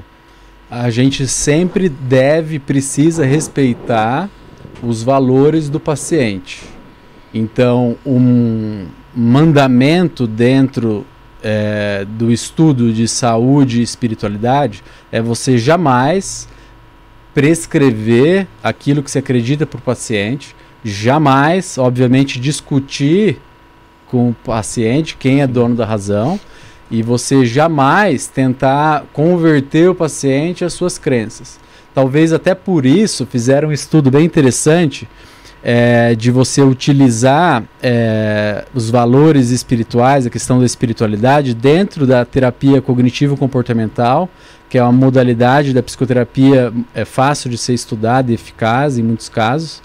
Foram os terapeutas ateus, aqueles agnósticos sem uma religião em si, que foram mais eficazes a usar essas técnicas com os pacientes do que os terapeutas que tinham determinada crença religiosa. Então, é, isso se acredita que os pacientes que não são apegados a uma crença, eles tiveram maior ali é, desapego, né, é, uma certa imparcialidade para para usar as crenças mais saudáveis, os aspectos mais saudáveis da espiritualidade do paciente, sem entrar em atrito com aquilo que eles não concordavam, entendeu? E é, por exemplo, eu tive um paciente é, no meu sexto ano da faculdade que ele era um, um mendigo, morador de rua, testemunho de Jeová, e ele estava com um problema de medula óssea que ele estava precisando de uma transfusão de sangue. Não permite, né? E aí o trabalho todo foi conversar com ele, é, ver se ele estava entendendo a gravidade da situação para ele fazer essa decisão. E no final das contas, ele colocou que ele preferia não receber a transfusão, porque é, ele se ater naquilo que ele acreditava é, dava mais dignidade para ele como pessoa, fazia ele se sentir mais coerente, fazia ele se sentir é, vivo, fazia ele se sentir mais homem, mais pessoa, tá mais próximo de Deus. E a gente respeitou isso e, e a gente conseguiu contornar a situação que ele não precisou receber aquele transplante. E hoje em dia existe toda uma medicina baseada em valores, que está sendo muito bem estudada lá em Oxford, na Inglaterra. Inclusive, um dos meus sócios, ele está lá fazendo uma, uma, um estágio lá, né, fazendo ótimos contatos lá, que você é, identifica os valores do paciente e adequa ao que a medicina pode oferecer esses valores e que isso está é, é, tá sendo o um norteador e ético dentro de uma prática médica, que é a medicina baseada em valores, nos parâmetros semelhantes à medicina baseada em evidência, que já está bem estabelecida mundialmente. E, Rafael, tem muita gente que substitui a, a terapia cognitiva por psicanálise, né? Por terapia até de, de, de terapeutas que não são formados em, em psiquiatria nem em psicologia né? São terapeutas de cursos, até alguns até religiosos. Como é que você vê é, essas terapias? É, eu encaro assim que a, o Conselho Federal de Psicologia, o Conselho Regional de Psicologia, eles tiveram aí é, um, viveram um retrocesso atual que eles não conseguiram, é, pelo que eu fiquei sabendo por alto, com uma psicóloga é, sócia minha, amiga minha, é, não conseguiram é, tornar o termo psicoterapia como algo é, obrigatoriamente específico do psicólogo. Então existe toda uma uma infinidade aí de cursos é, feitos de maneira mais informal, sem controle do MEC, sem conselhos, né? porque se ninguém é, regula, vira uma festa, vira uma salada, né? E então tem muita gente é, se apropriando, se achando é, terapeu, é, psicoterapeutas e se apropriando disso e fazendo terapias e muita gente, muita gente que não está não tá preparada para isso. E aí o paciente entra num conflito importante existencial, vive uma, uma encruzilhada na vida, assim, eu me divorcio ou não, ou coisas piores até. E aí eles não sabem o que fazer com esses casos, não tem a profundidade suficiente para manejar esses casos. Então eu vejo com um olhar preocupante. Ao mesmo tempo, tem muita gente boa e que é, o meio acadêmico é um meio muito conservador e muito ele fecha a cabeça para muita gente, É né? flexível ali. É, então é, causa uma doutrinação, assim, só existe matéria, por exemplo, só existe matéria, todo o resto é baboseira. E aí um monte de gente sai doutrinada e com esse preconceito. E o- as pessoas com essas formações mais é, informais, digamos assim, elas são mais abertas e, e conseguem incluir outras coisas e conseguem até trabalhar essas questões mais de espiritualidade que não entram dentro do, do mundinho fechadinho da academia, entendeu? Então tem um lado, esse lado positivo também. Então é preciso ter muito cuidado.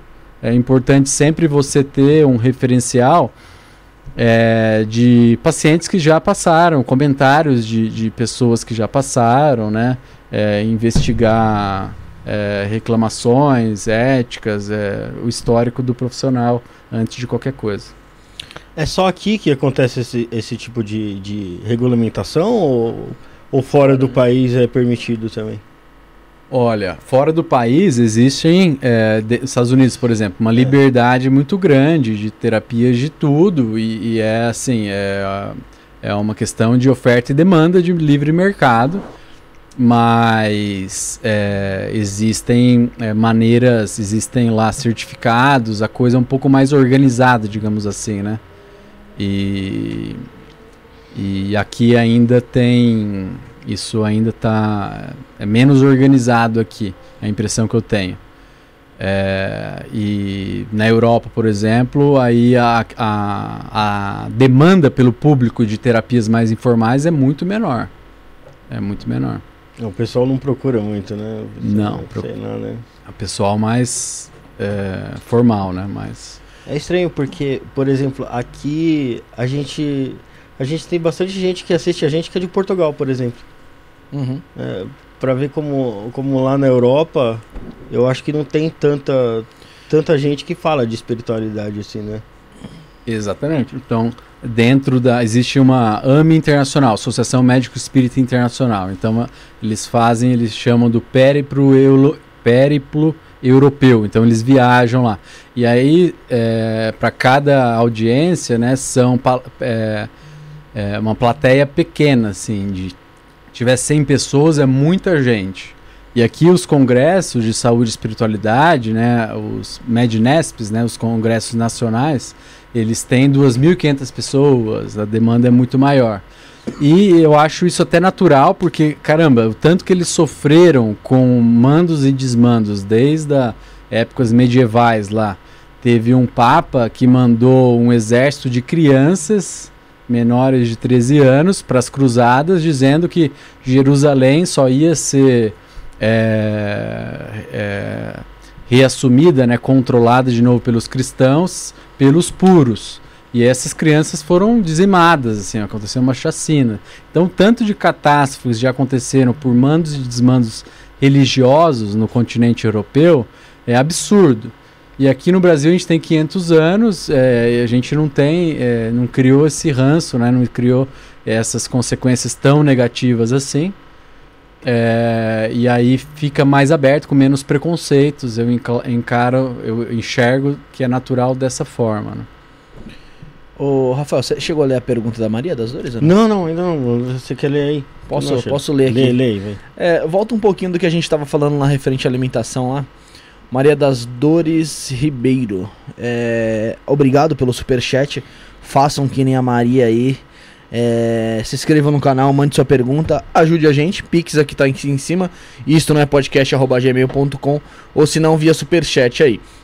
Tá? Ah, hoje ainda não falei, né, né, Rafael? Se torne membro do canal por R$ 4,99. Você se torna membro. Tem acesso a alguns conteúdos aí. É, a gente esteve lá no templo Oca Shalom, correto, Rafael? Ó, Cachalão, isso aí. O Rafael vai agora, o Rafael não foi, então a gente fez um é, dia vlog. 22 eu tô lá. Dia 22 o Rafael tá lá. Eu não ia não, mas acho que eu vou. Você vai também? Acho que eu vou pra que você ter bom, uma que bom. experiência Bom gostosa. saber isso aí. Você vai ter uma experiência gostosinha comigo falando no seu ouvidinho, Rafael. Então, pessoal, a gente foi lá no templo Oca Shalom. A gente gravou um daily vlog aqui, como que foi, como que foi lá. Contamos a nossa experiência, o, o que a gente sentiu, o que, que a gente aprendeu. É, desmistificamos algumas coisas que o pessoal pensa que pô, você vai ficar biruta, vai sair correndo, pular. Não, não é assim, cara. Não é assim. Vamos acabar com esse preconceito aí. Então se torne membro, R$ 4,99 por mês. Correto, Rafinha? Correto. Mandar também um abraço pro Jonathan Carvalho que mandou um pix aqui pra gente. Um abraço pra todos do estúdio. Um Ele- sábado abençoado. Ele que é membro do canal, Ele queria é mandar um membro do abraço. Ele já tava aqui Abração, mandando mensagem. Era gente boa, hein? Esse, é- esse gosta da gente. Incrível, cara. Incrível. Queria, nem minha família gosta de mim mais. É, a Juju também, ó. A Juju, a Juju, Juju Brazilian falou que chegou agora. É mais uma nova inscrita do canal. Que tá adorando muito o aprendizado aqui com o Rafael. E eu, eu acho engraçado. só antes de ler a pergunta da Maria, hoje eu tô confundindo vocês. Que na hora que eu falo Rafael, aí eu, eu vou direcionar, vou falar Ra- Rafuxa ali. É, a Maria das Dores, ela perguntou assim, ó. Os, ve- os vegetais também não sofreriam? A Bíblia também fala de sacrifício de animais. Jesus não seria o cordeiro? Ela emendou três perguntas nenhuma aí. Quer ir por partes? Tipo assim, os, os vegetais. Ela tava questionando referente a que a gente tava falando do, do animal, da carne ali que fica plasmada ali, o, a dor e o sofrimento Sim. do animal ali. Aí ela levantou a questão também, ah, mas vegetariano também os vegetais não ficam. Não, fi- não sofrem também? Bom, os é, vegetais, eles é, não têm ali um sistema nervoso desenvolvido, né? Então, eles não têm... O nível de consciência é muito menor e, naturalmente, o nível de sofrimento também, obviamente, né? E, e dentro do, da questão de sacrifícios, né? Pelo menos a, a, a visão que eu compartilho pessoalmente é que é, isso era, era natural de, de culturas mais primitivas, em que você, para agradar a deuses, é, você precisava causar sofrimento para até seres humanos, como os, os astecas e os incas faziam, sacrifícios de seres humanos, é, quanto de animais. E naturalmente dentro de uma visão né que é, você traz você, você traz os exemplos do Cristo de uma boa nova de da questão do amor e da ética que transcende uma moral rígida é, não faz muito sentido para agradar um Deus de amor você matar uma outra forma de vida né são coisas que começam a entrar em, em contradição e a questão do Cordeiro de Deus é no sentido de que é, é, ob- obediência e mansidão e quietude lá no Sermão da Montanha são os que herde- herdarão o reino dos céus, né? E que voluntariamente assumiu os nossos pecados e foi crucificado sem necessidade, sem culpa, né? É, por amor à humanidade. É algo que inspira e pode arrebatar o pior dos homens. respondi então a pergunta aí da Maria. Tem uma, tem mais uma aqui que agora me pegou aqui. É, aqui da Sueli, achei de novo. Achei até interessante. Ela falou assim, ó, se um médio tomar antipsicótico, se um médio tomar antipsicótico, ele para de ver ou ouvir espíritos? Tem alguma relação ou não? Tem, existe. É, se for realmente médium, ele não vai interromper como um todo, Uhum. mas vai embotar. Isso porque a, a interpretação, pelo menos médico espírita atual, é a seguinte: é, a percepção espiritual ela precisa de alguma maneira ser traduzida, ser cascateada para o meio material, ao ponto de virar um impulso nervoso e ser transmitida, por exemplo, contro controlar o braço para psicografar ou controlar aí as cordas vocais para é, fazer a psicofonia espiritual. Então, de alguma maneira, precisa de uma estrutura que canalize é, a informação espiritual para uma informação física, biológica, elétrica, neurofisiológica. Então, da mesma maneira que o microfone, esse microfone que a gente está usando, o que ele faz? Ele transforma uma onda mecânica, que é a onda sonora, ela não se propaga no vácuo, num estímulo, nu- numa corrente elétrica, que depois, no, no sei lá como é que chama o, o aparelho que vai emitir o som, né, é, vai transformar de novo uma onda elétrica numa onda mecânica que vai tra- é, traduzir o som. Então, a pineal, a região do diencéfalo, é a responsável, que é o centro coronário, centro de, centro de força coronário, ou a pétala de mil lótus, segundo o é, que seria o sexto chakra nas interpretações orientais. é, seria a área que assimilaria aí a, as informações nobres ou inferiores do meio espiritual e depois canalizando ali para o centro é, frontal, o centro de força frontal, que, que é a, a região da hipófise, né? É, e, e, tudo isso está dentro do sistema límbico, que é o meio do cérebro, é um sistema é, é, origem nos mamíferos, né, que é o sistema das emoções, e ele trabalha muito com dopamina. Então, assim, o meio de comunicação dele, grosseiramente falando, é dopamina, e o antipsicótico que ele faz, ele é um bloqueador dopaminérgico.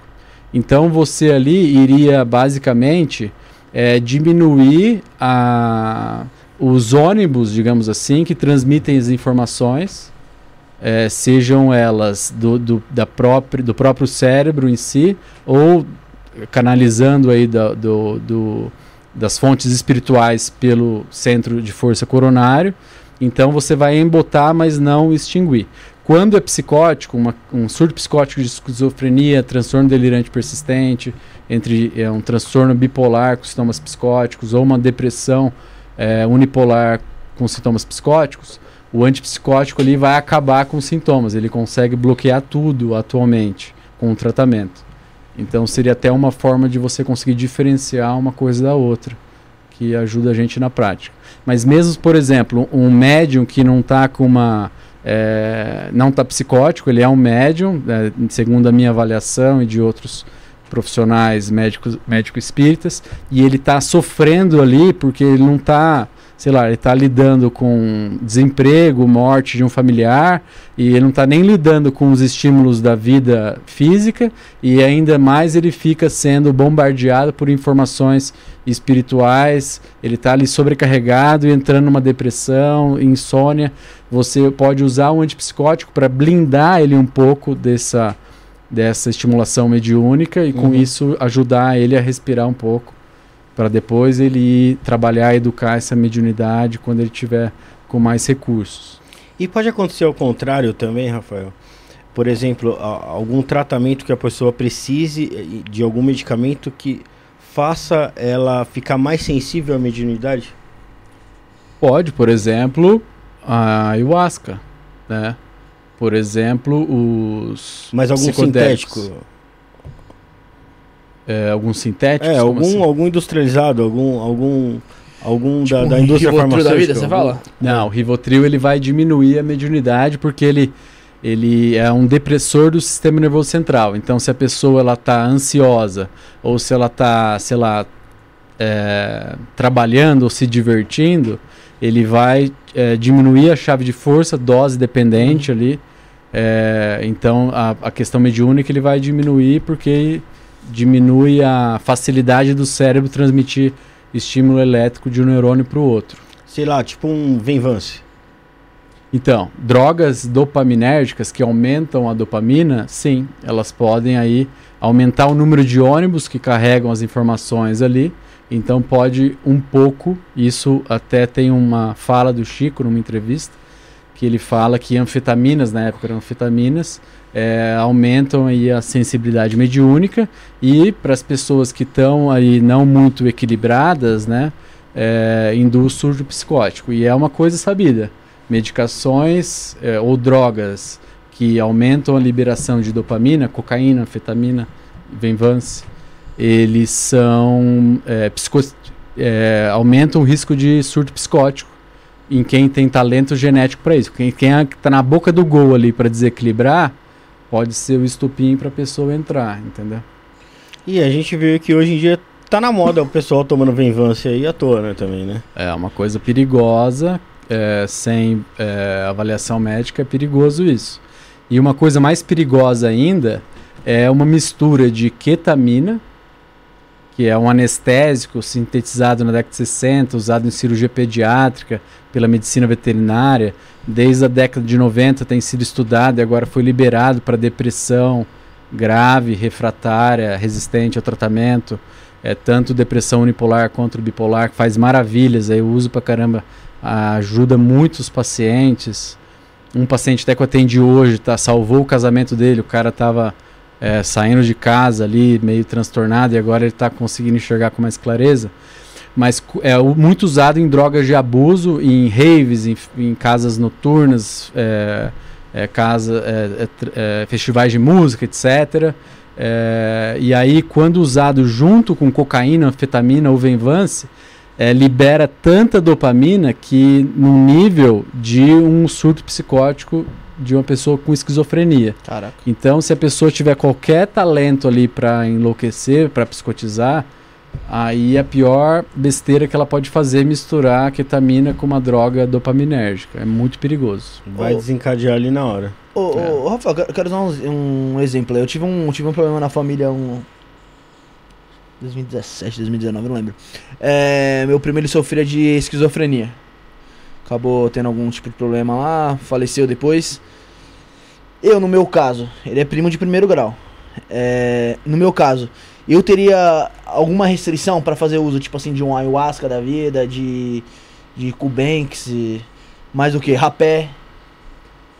Não, rap, rap, rapé, sinceramente, eu não, não estudei para saber as possibilidades de substância que tem ali. Uhum. Mas, assim, ayahuasca seria arriscado.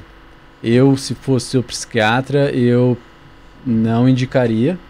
É, obviamente, para quem tem um irmão, parente de primeiro grau, uhum. é ainda pior e aí totalmente absurdo. Sim. Mas um primo, um tio de primeiro grau já coloca ali como perigoso. Cogumelo também. Cogumelo também. Então, beleza. Eu tinha essa dúvida aí. Meu primo, ele tinha um é, tipo Claro, é dose dependente, o risco, né? Mas é um risco. É, é, Bruno, tá vendo? É, acho que eu já não vou no, no, na, na, na, Oca mais, tô brincando. É, pode falar, Rafael, que tem pergunta Ô, Rafael, aqui do Felipe, é, Felipe mandou. Você, você cresceu é, com pais kardecistas e, e vendo fenômenos aí. Conta algum fenômeno interessante que você, que você viu na infância e como é que foi crescer com, no, no, num lar kardecista?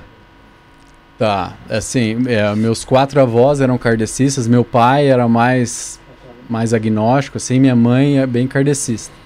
Então, por exemplo, meu tio, ele é o único médico da família, cardiologista, ele faleceu recentemente na pandemia, mas ele não sabia falar outra língua, ele arranhava no inglês e algumas vezes mediunizado na, na, no Evangelho no Lar, ele falava castelhano fluente, assim, como alguém que tinha é, vive, nasceu num, sei lá, na Espanha, na Argentina, etc e tal.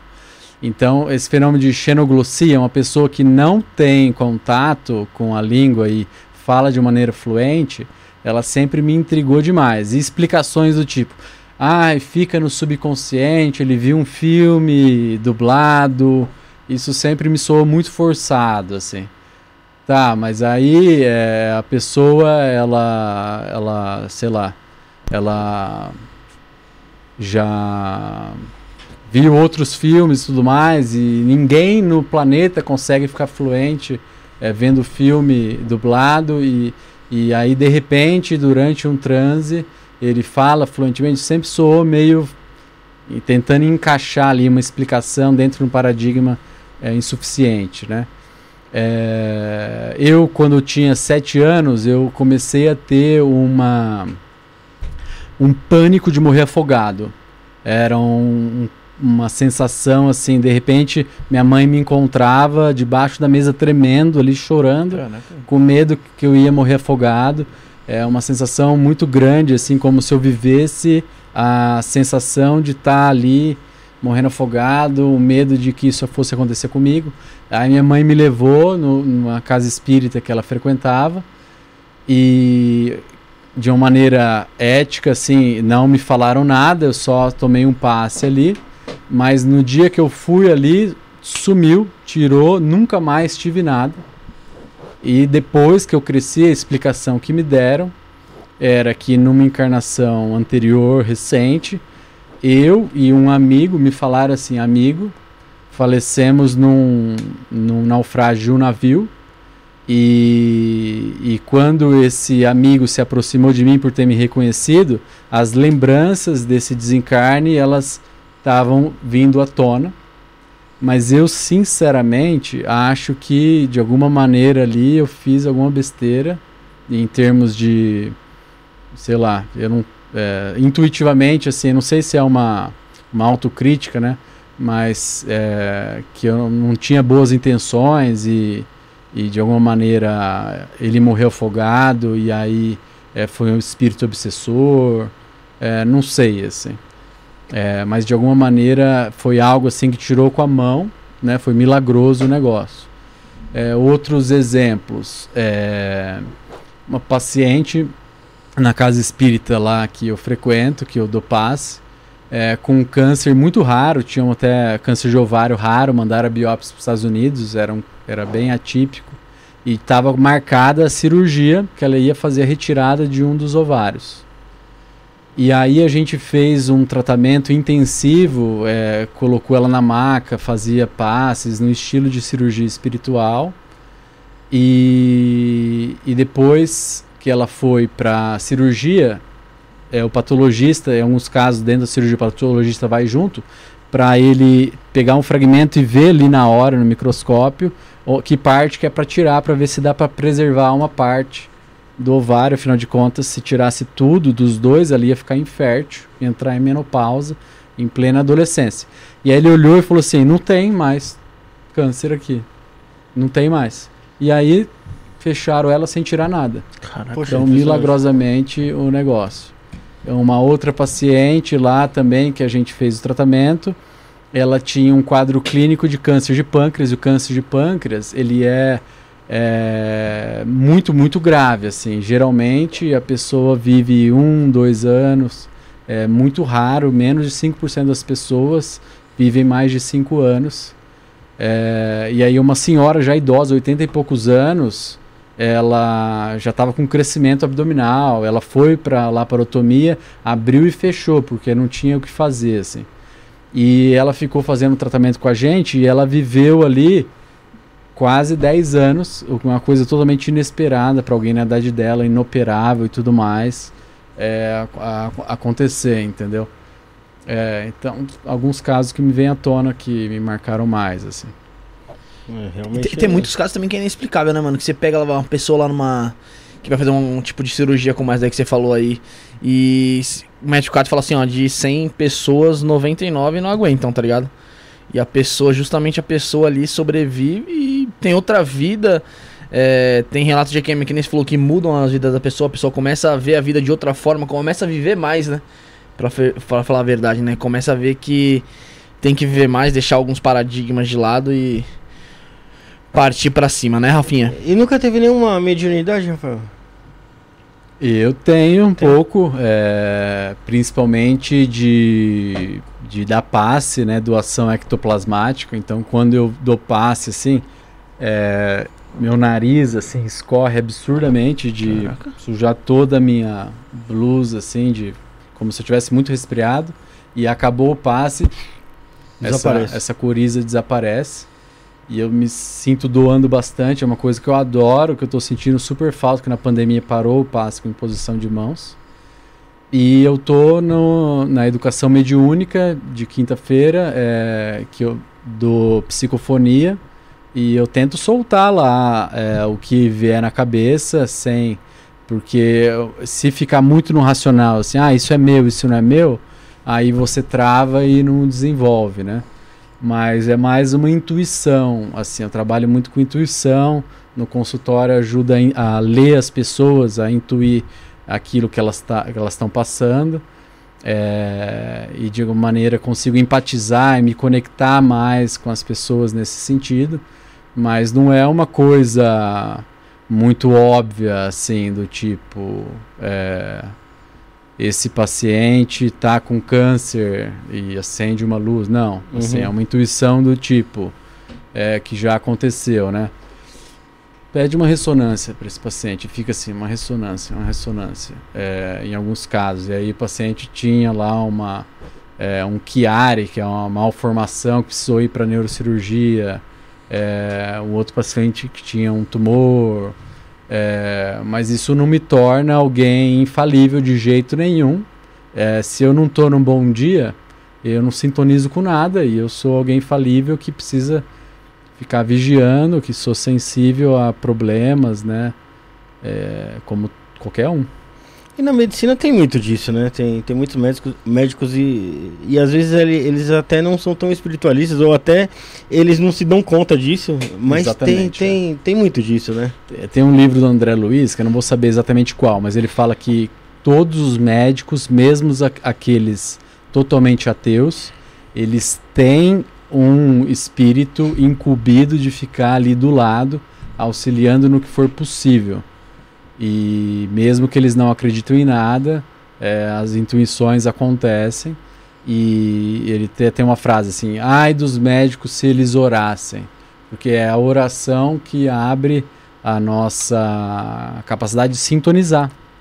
De sintonizar com essa ajuda que está lá do lado e às vezes a gente quer cego para ela. O, pessoal tava até perguntando no chat essa relação dos seus médicos estão 100% acompanhados de algum tipo de espiritualmente e algo do tipo. E, e, e você vê muitos médicos, que nem se falou, que não tem nada a ver com espiritualidade nem nada, faz uma cirurgia ali, vai conversar com o paciente e fala: Meu, na verdade não foi eu que te operei, foi Deus, irmão. Foi uma força maior, foi algo do tipo, porque realmente eu não. Tava meio que cego ali, não sabia o que fazer e um- alguma força me direcionou a fazer essa operação. Tem muito desses relatos desses médicos que não são espiritualistas, né? Tem.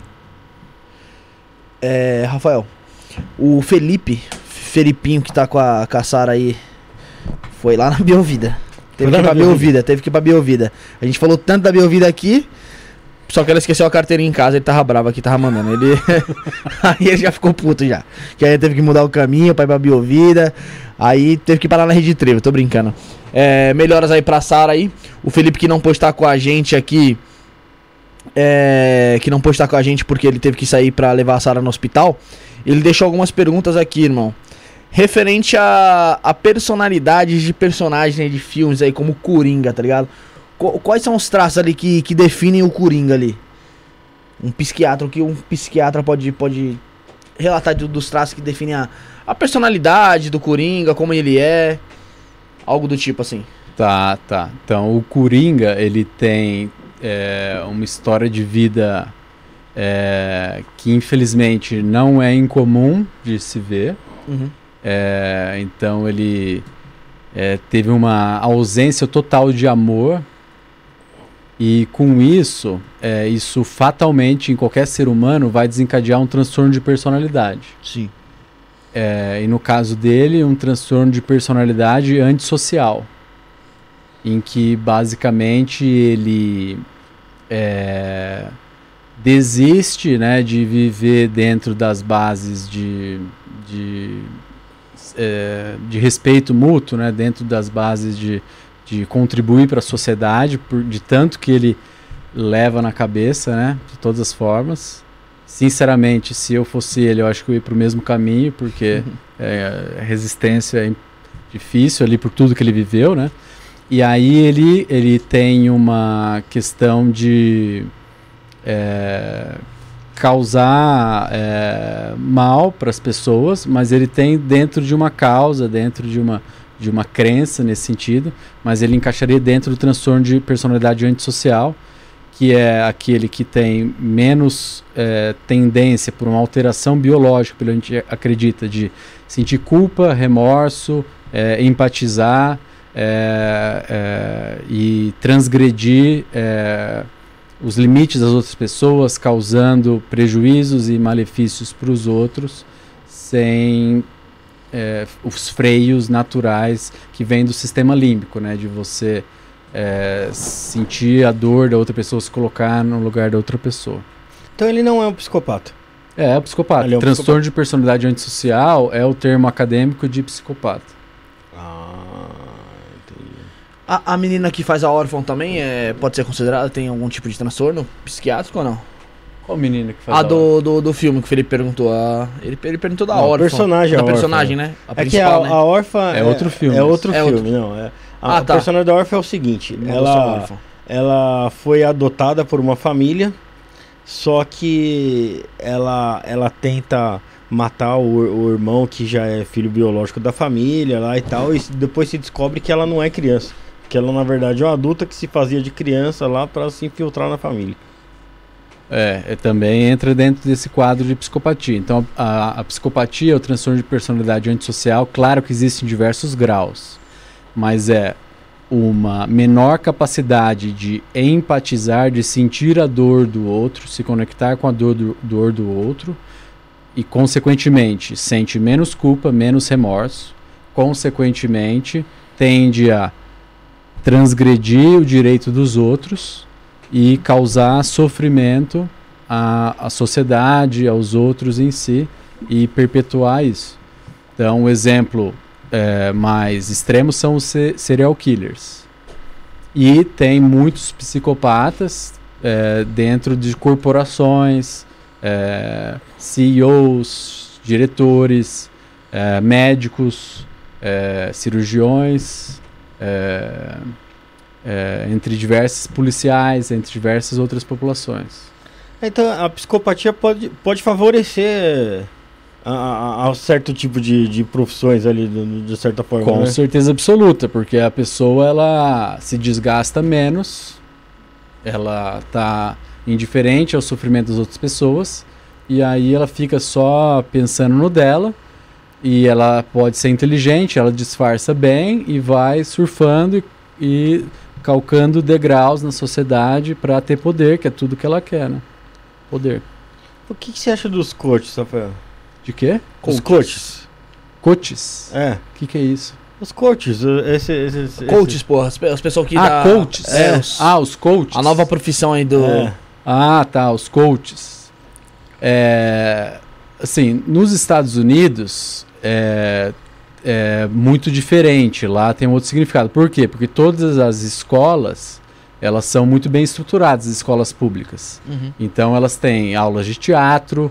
é, é não é uma educação física meia boca, assim, ah, pega a bola aí, joga E no joga lá. recreio. E metade da galera que não gosta fica na arquibancada no celular e os moleques que gostam de futebol fica batendo bola. Não, é uma coisa muito mais fundamentada ali.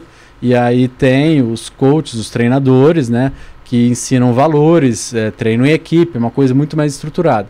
Então lá culturalmente, né, coach é alguém que está preocupado em ensinar valores, em fazer você se desenvolver em determinada área. Aqui no Brasil isso não existe, é uma coisa totalmente importada que soa como algo artificial e tem muita gente surfando nessa onda. É, como eu disse, muita gente é, com formações de finais de semana, mal preparadas e que dá, é, dão de psicólogos, fala que é coach e acha que vai resolver o problema da, da pessoa ali e quando invoca um, uma crise, uma, um conflito muito grande, fica sem saber o que fazer e vai se esconder, foge. É, então é uma coisa muito perigosa. É, mas, por exemplo, né, desde que seja algo muito bem estabelecido os limites, eu acredito particularmente que um trabalho em equipe do médico com um coach sério, bem desenvolvido, pode favorecer o paciente. O centro, não existiria nenhum serviço de saúde, nenhuma profissão de saúde se não fosse o paciente. O centro é sempre o paciente. Então, por exemplo, eu atendi ontem uma paciente que é, é bancária, é, que está vivendo ali é, uma sobrecarga muito grande, que tem dificuldade de delegar. Então, os filhos são folgados, são mimados, o marido também é folgado, ela se desdobra numa jornada dupla e ela está adoecendo ali, ficando obesa, ficando diabética, já é hipertensa, dormindo mal, porque ela faz tudo e ela é uma profissional muito caxias, assim, que só recebe é, avaliações nota A é, dentro do banco tudo mais. E todo o tratamento dela é, eu falei para ela e ela entendeu assim, se eu te der medicação agora, eu vou estar mascarando um problema e você vai se afundar nele. Eu vou estar, tipo, é, dando uma dipirona, analgesia para alguém que está com infec- infecção urinária, que precisa tratar a infecção, não amenizar a dor só. E o que você precisa é de alguém que fique em cima de você diariamente, né, mais em cima, para você ir desvinculando aos poucos as coisas que você faz e deixar seus filhos e seu marido baterem cabeça para que eles é, é, se amadureçam por algum sentido e você equilibrar o que você faz para os outros com o que você faz para você. E como ela é cristã, eu até usei, né? Não foi por um acaso que Jesus disse: ame ao próximo como a si mesmos, no mesmo equilíbrio. Uhum. Então, o seu tratamento é você fazer para você no mesmo nível que você se dedica para os outros. Quando você chegar nesse equilíbrio, você vai estar tá curada. E é, e aí, se eu tivesse um coach que ajudasse ela diariamente nesse sentido, tá, o que, que você fez hoje? O que, que você acha que você pode melhorar? Seria o ideal para essa paciente, entendeu? E eu, como médico, caramba, eu não tenho condição de fazer isso diariamente. Eu estou com 30 mensagens atrasadas de paciente, exames para anotar. Eu vou ter que. Eu estou trabalhando de sábado por causa disso, eu vou ter que fechar minha agenda para tentar tirar o atraso das demandas que eu tenho. Não, não tenho condição de ficar ali, entendeu? É, mas assim, a gente está muito longe de conseguir ter esse equilíbrio para existir um conselho federal, um conselho regional dos coaches precisaria ter, se alguém passar da linha, né, dá uma de psicólogo, dá uma de médico, ficar prescrevendo aí coisa, ou, ou dando uma de querer é, hipnotizar, ou sei lá, fazer o que sem é, é, capacidade técnica, né? Vai receber uma advertência ética, vai ser expulso, vai perder uhum. o, o número do conselho, igual acontece com um médico que, que, que tem um transtorno, um, uma, um erro ético, etc e tal aí a gente vai conseguir ter esse equilíbrio, né? Tinha que é ser que algo tem, mais regularizado, vamos dizer assim. É que tem muito é. corte de, de uma palestra só e, né? O cara vai lá, faz uma palestra aqui, outra lá no, em outro estado ali. Não, é, não tem, eu acho que um, um, um acompanhamento é, assim. Uma fundamentação também. Para né? uma pessoa, eu acho. Eu acho que é meio genérico o negócio, né? É, então assim, não, não é um, co um coach de o verdade. Termo erra O termo é meio errado, né? É, que eu, eu é meio. Que... eu acho que são motivadores, né? É, um, um coach, né, ele é um motivador, mas é um motivador, não é só um líder, uma líder de torcida que fica, vamos, vamos, é. vamos, é um motivador assim. Se o cara só fica motivando com palavras fúteis, do tipo assim, daquele, daquele tipo de negócio. Você é um vencedor, você nasceu para vencer, você foi o espermatozoide que venceu, é. você é o cara. Puta que pariu, tem que ser muito... É é, raso, é. raso para entrar numa dessa, né? Então, assim, é um cara que motiva, mas motiva em função de quê? De ensinar valores, fazer com que a pessoa se desenvolva como pessoa, é, na carreira que seja, mas então que tem um plano disso. Então, você vai desenvolver na carreira, você vai, precisa fazer um MBA, tá? Então, você vai fazer um MBA, então você precisa desenvolver o seu lado de é, ajudar mais em casa, porque você vai ficar tempo ausente para não desequilibrar a sua família e seu relacionamento. Você precisa, como é que você vai falar isso para sua empresa, é, se vender, né, é, a ponto deles pagarem pelo menos parte do seu MBA. Então é dentro de um raciocínio complexo da pessoa em diversas dimensões da vida. Um coach de verdade, eu entendo como isso, um, um treinador que vai ensinar para o seu filho o espírito de equipe, ensinar a perder, ensinar a ganhar, ensinar a você é, é, ter humildade, a você ter liderança, a você ter coragem frente a uma situação de vulnerabilidade, vai ensinar você a desenvolver como pessoa, né? E o que se vê por aí é coach que lê um livro e fica fazendo palestra. Oh, vai, você é o cara. Essa coisa até é. ridícula, né? E tem muita gente que sai até motivado do, do, das palestras aí, né? Só que depois de um tempo ela vê que, na real, aquilo ali não funcionou de nada, né? É um placebo. até pior a situação, né? É porque, é porque é muito cara que usa aí pra, pra vender curso, essas paradas, né? Então eles meio que. Não, não uma crítica, porque nesse meio tem gente. Acredito que tenha gente sim que ajude de alguma forma é, o seu paciente ali, o que for. Mas a maioria, meu, usa pra forma de vender curso. Você vê muito aí que faz só pelo. Muito influenciador, cara. Muito influenciador que, tum, virou, virou coach, tá ligado? Ó, eu tomo isso daqui para emagrecer. E vai, você pega um, um. vai, vai, pega o Rafael aí, que não tá seguindo uma, uma influenciadora lá. Que pra ela, ela toma aquele, aquele medicamento, ou aquele, aquele suplemento, que pra ela faz bem. Que pro Rafael pode não fazer mal agora, mas futuramente pode ser que se desencadeie uma doença aí mais perigosa. Então eu acho que tem que ter esse controle. É muito, interessante isso que você falou, uma, uma diretriz ou uma regulamentação, o que for Pra não ficar tão banalizado assim e poder prejudicar bastante gente como, como É. tá acontecendo aí, né, Rafinha? Por outro lado, ao mesmo tempo, né, existe um, é, uma frente conservadora de reserva de mercado. Então, um monte de médico ultraconservador de cabelo branco falando assim: é, é, coach é coisa do inferno e, e radicalizando, né? Mas eu sou da opinião seguinte: ó, não importa ah, o meu mercado ou o dele, o importante é o paciente se beneficiar. Se está beneficiando meu paciente de maneira séria, vale. Então eu não sou contra coaches, eu sou contra essa é, essa bananada que está se fazendo aí um monte de gente é, irresponsável que está usando esse nome sem nem saber o que significa. Isso eu sou contra, mas se ajuda o meu paciente, igual esse exemplo que eu dei, né, um coach que acompanhasse ela nessa aplicação no dia a dia, é, então tá valendo, eu acho super útil. E nos Estados Unidos, muitos é, trabalham de maneira séria, em, em equipe, funciona bem.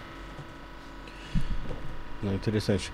Ô, Rafael, é, como que a gente faz para ensinar as crianças, para a gente crescer melhor ah, na forma de lidar com o luto, que eu acho que é uma coisa que a gente tem muita dificuldade. Tá, é, é algo que a gente precisa introduzir aos poucos dentro da criança. Então, é claro que você não vai é, forçar isso, mas naturalmente, quando acontecer, então, por exemplo, um inseto que morre, você já vai dando ali na linguagem da criança é, subsídios para que ela entenda que a vida tem um ciclo. Então, ele morreu e para onde que ele vai? Aí você conta uma história é, que a criança entende. Pode ser ir para o céu, virar uma estrelinha, mas de alguma maneira é, você dá alguma forma dela representar ali o que acontece e que é, a gente, é, os animais vivem e em determinado momento o corpo morre. Então você vai explicando, é, vai dando subsídios para isso, para quando acontecer um animal de estimação morrer, é, não seja uma coisa assim, morreu, mas o que é morte? É lá com 8 anos de idade, né? Então você vai explicando, dando subsídios proporcionais desde o início, é, falando aquilo que é, é, é, inteligível para ela, né, compreendido para ela, e você vai aumentando a complexidade como qualquer tipo de aprendizado. Você começa em coisa muito fácil e vai aumentando a dificuldade. É interessante esse negócio dos pets. Tem o William, que é um menino que vem aqui sempre conversar com a gente aqui. Pode Ele galinha. ajuda, é, o voz de galinha. Ele sempre ajuda a gente aqui, às vezes ele, ele senta na mesa, conversa também com a gente aqui. E ele trabalha num, num, num pet lá, né? E lá, lá onde ele trabalha, ele falou que teve uma feira de adoção de, de, de, de pets. E numa dessas feiras ele falou que chegou um cara lá desesperado procurando um gato branco. Ele falou, putz, o gato do meu filho morreu, eu preciso de um gato branco para substituir o outro gato. Eu falei, pô, é, é chato isso aí, né? Porque não é um objeto, né? Eu acho que era uma oportunidade dele, dele ensinar pro filho que, que não- é uma vida ali, né? o que, que ele está ensinando pro filho ali? Está ensinando que Substituição. é uma mentira. É, ele está ensinando, mesmo que o filho acredite, caia, né? É, o filho vai, ele tá cavando a, a- a- cavando o buraco que o filho vai cair. Por quê? A morte vai deixar de existir como realidade natural da vida porque ele substituiu o gato? Não vai. Em algum momento o filho vai se deparar com essa realidade. E, o, e a queda vai ser muito maior se ele já tivesse tido uma experiência anterior. E ainda por cima, ninguém é capaz de evoluir na vida ou ser feliz sem saber lidar com frustração.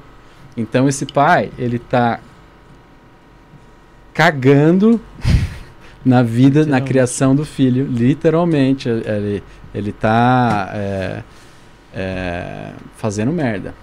Fazendo merda. É terrível, né? E não só com pets também, né? É questão de você falou assim, pô, você ensinar ali pra criancinha ali que vai, você pega um inseto lá que, que morreu ali, ou até até seu pet que morreu, você ensinar a criar uma, uma história meio literária que virou estrelinha e tal. E, e é interessante também porque você vê muita muita criança que perde os pais cedo ou, algo do tipo e as pessoas não sabem não sabem como lidar com, com aquela, com aquela informação passar para a criança e pode ser que lá na frente ela desperte algo traumático algo do tipo. Eu assim meu pai e minha, minha família sempre foi muito aberto. Quando morria alguém da família falava ó, morreu.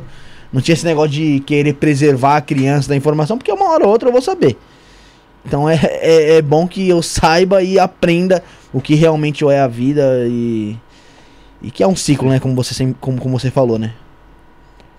É, exatamente. Mas é importante você não falar de uma maneira é, hostil, uhum. violenta, né? Sim. Você falar de uma maneira é, lúdica até, de uma maneira que a criança, na linguagem que a criança é capaz de assimilar. Né? É que nem uma vez, eu fui no, no Beto Carreiro, no, no parque é. do Beto Carreiro, né? Aí tava na fila de um brinquedo lá, né? Eu e a Sueli. Aí, meu, tinha um casal que tava atrás na fila da gente, tava um casal e eles estavam com duas crianças, uma de carrinho e outro um molequinho assim, devia ter uns 5 anos. E o molequinho enchendo o saco: Ô pai, eu quero ver o Beto Carreiro, quero ver o Beto Carreiro. Aí o, o, pai do moleque, não, daqui a pouco a gente vai lá ver o Beto Carreiro. Não, daqui a pouco a gente vai lá. né? Verdade, cara, eu lembrei. O moleque enchendo o saco toda hora perguntando. Daqui a pouco a mãe dele se enfesou, olhou pro moleque e falou assim: ó, o Beto Carreiro morreu. Puta, é Puta, meu. Que equipe, hein? Que equipe esse pai e essa mãe. Estão bem sin sincronizados. O moleque chorou, velho. O pai tentava de alguma forma falar que ele ia ver o Beto Carreiro e a mãe já mandou logo real. É, é foda, é isso que eu falo. É, é, é, é, complicado, é complicado. O Felipe também mandou mais, mais duas perguntas é referente ainda a traços psiquiátricos ali, psicológicos ali de uma. para você identificar ali, para você falar um pouquinho mais. Ele, ele chegou a comentar aqui da Suzane von Richthofen, um caso famoso aí que ela Sim. matou os é, participou da morte dos pais ali. A gente vê muito na, na mídia, o que é publicado, que ela, ela é muito manipuladora. Sim. É, como todo psicopata. Uh, quais outros traços que você que você identifica ali na Susana von Richthofen? Que você pode. Falta de empatia. Uhum. É, falta de, de culpa, de remorso de alguém que é capaz de participar é, do planejamento e da morte dos próprios pais, né? Então, é, tem todos os traços. Alguém que não empatiza, não apresenta culpa, é, não apresenta remorso, é, manipula é, em função de obter vantagens e não está nem aí para as outras pessoas, ao ponto de até matar então ela gabarita ali toda a questão da, do psicopata clássico. E, e esses psicopatas, eles surfam na ingenuidade, na bondade das pessoas. Das pessoas próximas ali. É. E, e, a gente vê muito. A gente vê que ela é uma, que ela é uma pessoa inteligente. Passou aí na. Com certeza. Com faz certeza. faculdade, tudo. Tem, tem, tem participa de saidinhas, é, até do dia, do, do dia dos pais, dia Sério, da mãe, dia, dia do pai. Pais. É, ela. É isso o benefício foi, que a lei dá, né? Não foi piada isso, não? Não, não foi, pô. Não foi piada, não. Pior que é verdade mesmo isso aí. Pô, e. É o cúmulo da ironia. É, o cúmulo da ironia. E você vê, e, e muita gente 100% do, dos psiquiatras, das pessoas que estudam o Pelo caso, menos ela, ela não vai fundo. matar a mãe dela de novo. Né? É, então, mas, é, pô, ia fazer essa. Você me quebrou minha pergunta, caralho. Ah. Eu ia perguntar se, ela, se uma pessoa, no caso dela ali, ela, ela tende, por mais que seja ali, ela tá demonstrando ser uma pessoa boa, que tá procurando estudar, que tá tentando se colocar novamente na sociedade. Você acha que ela é, é uma pessoa que pode voltar a cometer um, um ato deste? Obviamente, com os pais delas, não mais, né? É. É, só na próxima encarnação. É. Mas eu tô falando assim, com pessoa. Às vezes com pessoa, pessoas próximas. É, é uma pessoa perigosa pra sociedade? Pronto, eu, essa eu, é a pergunta. É, eu considero que sim. Desde que, se ela tiver certeza que não será punida, eu acho que ela é, seria capaz, sim. É que a pessoa não, não se arrepende do que fez ali, né? Exatamente. Se arrepende do, do, da pena que teve ali. Exatamente, né? exatamente. Essa você falou a palavra correta mesmo. A pessoa se arrepende da pena, ela não se arrepende do que fez, né? É, é complicado. O, tinha até uma pergunta que eu não lembro de quem que foi. Que cabe um pouquinho mais ou menos nesse assunto que a gente tá falando. Um psicopata. É, vamos dar o exemplo da Suzane aí. Ela consegue identificar que ela é uma pessoa psicopata ou não? Claro que sim. Totalmente. Sim. Por isso dessa, dessa mudança de, de demonstrar ser uma pessoa de boa, que tá legal, que, que é apta a viver na sociedade. Então por isso que ela consegue. Se ela fizesse o oposto e ficasse "Ah", rosnando pras pessoas, ou, ou, eh, demonstrando assim, eu sou uma pessoa ruim, é, você acha que ela poderia ter as saidinhas ou, ou poderia ter essa liberdade? Não. Não teria. Então ela é uma pessoa inteligente, ela vai agir conforme ela vai ter maior liberdade, maior poder. Simples assim. Você, a outra pergunta também do Felipe aqui. Também outro caso polêmico é, que, teve, que teve envolvimento aí midiático, que foi da Elise Matsunaga. Elise sim. Matsunaga pode ser considerada uma pessoa psicopata ou foi uma pessoa que cometeu o ato ali de sem pensar mesmo? Olha, eu não sei íntimos detalhes, eu sei por cima do caso, né? É, mas ela tá numa no meio da curva, digamos assim, né? Uhum. Porque alguém que por legítima defesa ou tá transtornada por estar vivendo uma relação tóxico-violenta, ela a pessoa se defende, é, preocupada só em, em se defender e não morrer, ela não vai. é, ela picotou o cara para botar numa mala, foi isso? Foi. Tá, ela não vai ter é, todo esse sangue frio e, e essa capacidade. Ela vai, ela vai chorar, ela vai se descontrolar, é, vai é, se defender, pode matar o outro, claro, e, e deveria mesmo para se defender, mas é, não teria todo esse sangue frio. Sangue frio. Então, é, ela teve uma parcela de autodefesa dentro de uma relação que não era saudável, é, mas tem traços de psicopatia sim envolvido, sim, na minha opinião. Ah, deve ter, né? Pra, pra assim, esquartejar. a né, partir do momento que a pessoa parte pra cortar o corpo mesmo do- da própria pessoa, é assim, se você tá numa, numa. Você não tá em cativeiro ali, né? Você tem outras opções. E de lutar pelos seus direitos depois, por mais que fala, ah, mas ele iria fazer eu perder tudo e tudo mais. Mas você cai fora, você se defende caindo fora de uma situação que tá ficando perigosa, que não tá legal. É, mas o fato de não cair fora e, e- ficar é porque é, tá apegado a poder do cara, né? Outra situação também que, que houve toda uma manobra pra deixar o cara preso até hoje é o Champinha, né? Aquele caso lá do. que... Da- que era um menino de 16 anos que. 16, ele tinha 16, eu acho que tinha Ele, menos ele até. não, pô, ele não tinha, ele não tinha quase perto da maioridade já, 17, 18. Não, Enfim, ele era de menor, mano. Ele, Ele, era menor de idade quando cometeu o crime. e Não, ele tinha, ele tinha menos Que até. a menina foi acampar lá na, no meio do mato lá, eu esqueci o nome dela, mano. A Liane. Liane. E o namorado foi acampar e ele junto com a turma dele sequestraram eles, levaram pra uma casinha lá, né? Isso. E ele acabou matando ela, ele inclusive arran- arrancou o peito dela, não foi? Com a- com Foi, foi. Mataram eles. Eles abusaram dela por dias. A- os amigos dele junto com ele. Isso, e, Só que ele era Isso, o que mais só que ele, demonstrava mais... é, e ele era menor de idade na época. Só que ele tá preso até hoje, já faz mais de 10 anos isso. Champinha, pô. Isso, Champinha, não, não Que lembro bom que tá preso. É, E só que sem- ele tá num hospital psiquiátrico, né? E, e como é que você acha dessa manobra toda pra, pra deixar ele preso até hoje aí? O- ah, eu acho que tá corretíssima. Porque um caso desse é, é extremamente grave, né? É, e, cara, você matar uma pessoa, cara, é prisão perpétua, cara. E coisas que em outros países é, é, é, dep- depende das circunstâncias, obviamente, né? Mas tem muitos trabalhos. Eu vi um documentário esses dias de cadeias é, lá da Europa, dos países nórdicos, que tem um regime de ressocialização muito bem feito. É, mas desde que não haja traços de psicopatia mais graves, é, a pessoa pode ser de alguma maneira é, ressocializada, é, dependendo das circunstâncias, atenuantes, etc. Mas, assim, tem, tem requintes de crueldade e de, e de loucura, né? É, é, muito grande, assim. Então, arrancar o peito, você é, fazer uma quadrilha ali para ficar estuprando por dias a sua própria namorada. Então, assim, é uma psicopatia muito, muito grave.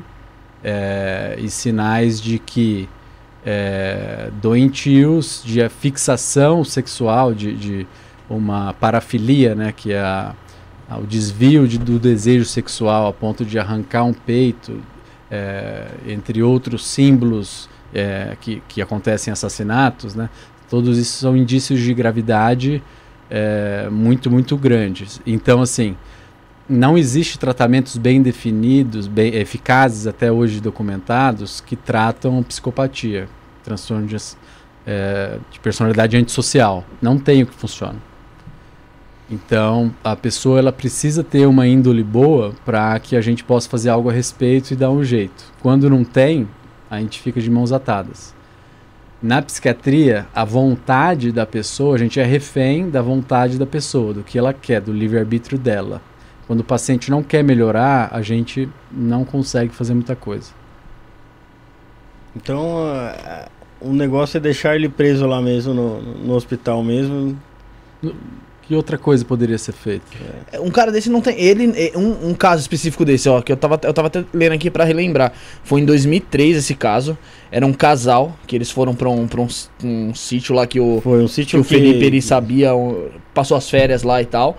E eles foram acampar, correto, Rafael? Isso, foi E isso eles mesmo. passando pelo vilarejo ali chamou a atenção do Champinha e o seu parceiro de crime, Pernambuco. Que no, que no caso, a intenção deles, segundo eles, né? A intenção deles era roubar. Roubar as vítimas. Como não foi achado nada de valor, porque os caras estavam indo pro meio do mato, pô. Não vai levar dinheiro, essas paradas. Até vai, mas às vezes não o quanto eles esperavam. E no primeiro dia mesmo já resolveram que ia matar o cara, o Felipe. E acabaram abusando, barbarizando que essa menina aí, que foi a Liana, que sofreu pra caramba na mão desse, esses dois vagabundos aí. Do Champinho, do Pernambuco e do outro que tava junto com eles lá. Um, caça, um cara desse aí, irmão, que sequestra. É, tortura a pessoa, estupra, irmão. Violenta uma mulher, tá ligado? E arranca o peito. Acho que um cara desse aí, acho que não tem, não tem como voltar pra sociedade de forma nenhuma. Olha, é assim, eu não, eu não tenho formação em psiquiatria forense, não é uma especialidade, e eu não sei detalhes desse caso, né? É, mas assim, eu- todos esses indícios não colaboram com uma perspectiva de, de ressocialização. O que eu posso dizer é isso. assim. E, e por mais. Vamos, vamos, vamos, vamos inverter. Vamos misturar as histórias aí. Um champinha da vida. Se ele tem as mesmas características de uma Suzane von Richthofen aí, aí ele cata, ele demonstra ser um cara que, pô, sou legal, tô me, tô me ressocializando aqui, eu, que, eu passei na faculdade aqui, vou estudar, porque ele tá numa, numa unidade experimental aí na, na Vila Maria, onde ele é acolhido ali é feito vários estudos com ele um psiquiatra consegue identificar isso, falar, não, ele tá agindo dessa forma é puro é puro manipulação dele mesmo, não é porque ele mudou, ou ele cometeu só aquele ato, foi aquela vez.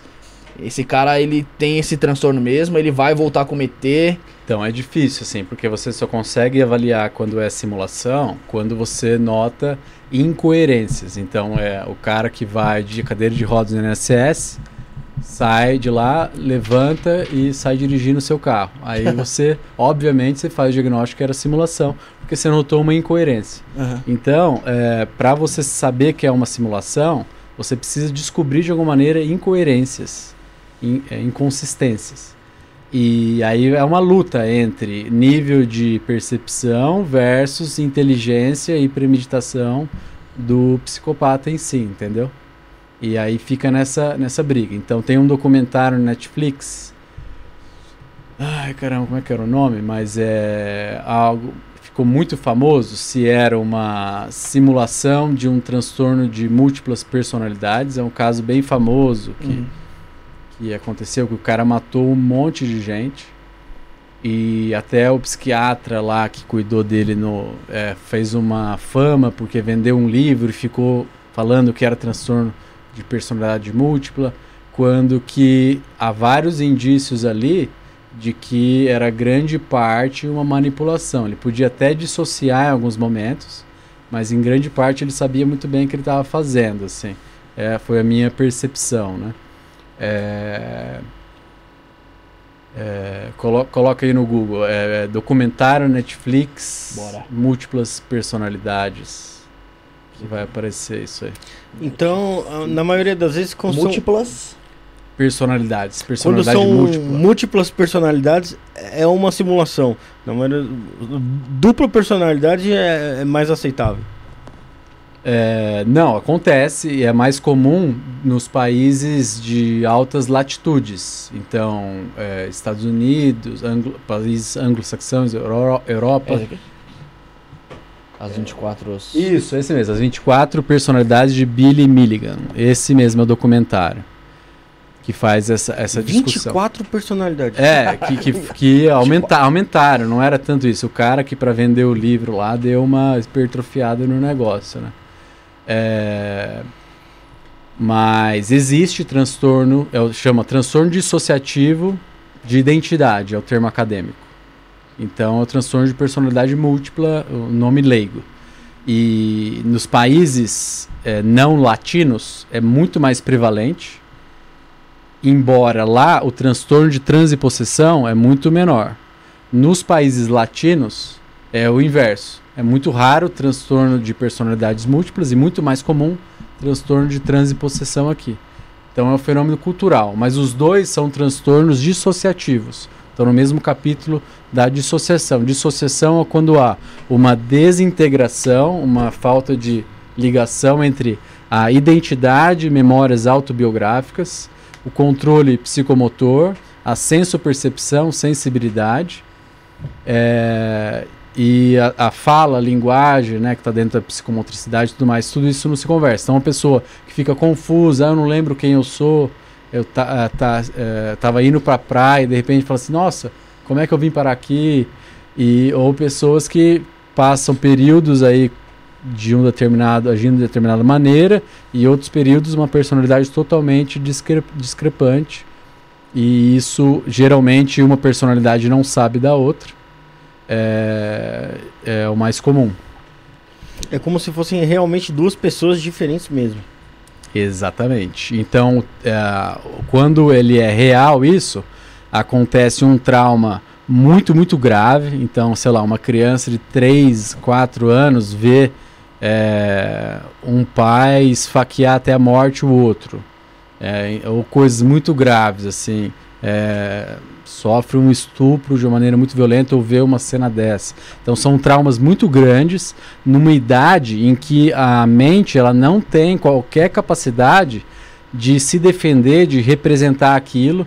Então ocorre uma cisão na cabeça, ela precisa dividir e aí cria uma personalidade que vai defender essa pessoa de que isso aconteça de novo. E uma personalidade não sabe da outra. É, uma delas pode até saber da outra, então assim, eu existo para defender a outra que é muito ingênua, mas a ingênua não sabe da outra, entendeu? Esse é o mais comum. É porque a gente confunde muito a, a, a bipolaridade de humor com, com dupla personalidade, né? Não, Uma não. pessoa que num dia tá, tá legal e no outro dia te trata mal, que se comporta de maneira diferente com, com esse lance Não, de isso, isso é personalidade, isso né? é instabilidade do humor. Isso é instabilidade do humor. No transtorno bipolar é preciso ter pacotes no tempo bem definidos que duram de quatro dias até meses, em que a pessoa ela fica com o humor. O humor é o tônus afetivo basal, é o nível de energia que ela tem de é, rir com uma piada ou achar que é tudo uma merda, assim. É, e aí ela tem pacotes definidos de tempo em que ela está bizarramente num polo ou no outro. Então, ou ela está em posição fetal, chorando sem querer tomar banho, escrachando para ser didático, tá? Ou ela sai pelada na rua comendo dois, é, é, comprando dois pianos de calda na mesma loja, achando que vai usar os dois. Então, são discrepâncias muito grandes que até o porteiro do prédio faz o diagnóstico. Então, bipolar clássico tipo 1 é esse. Mas existe todo um espectro bipolar. Então, assim, é um espectro entre um quadro muito leve, em que é quase imperceptível essas oscilações de humor, que vai numa linha contínua até esse quadro bizarramente que até o porteiro faz o diagnóstico. Então tem múltiplas possibilidades aí nesse, nesse contexto em que hoje em dia tem um preconceito muito grande. Você fala assim, ó, não dá para tratar a sua depressão com antidepressivo porque você está dentro do espectro bipolar e quando está dentro, o antidepressivo vai piorar a situação.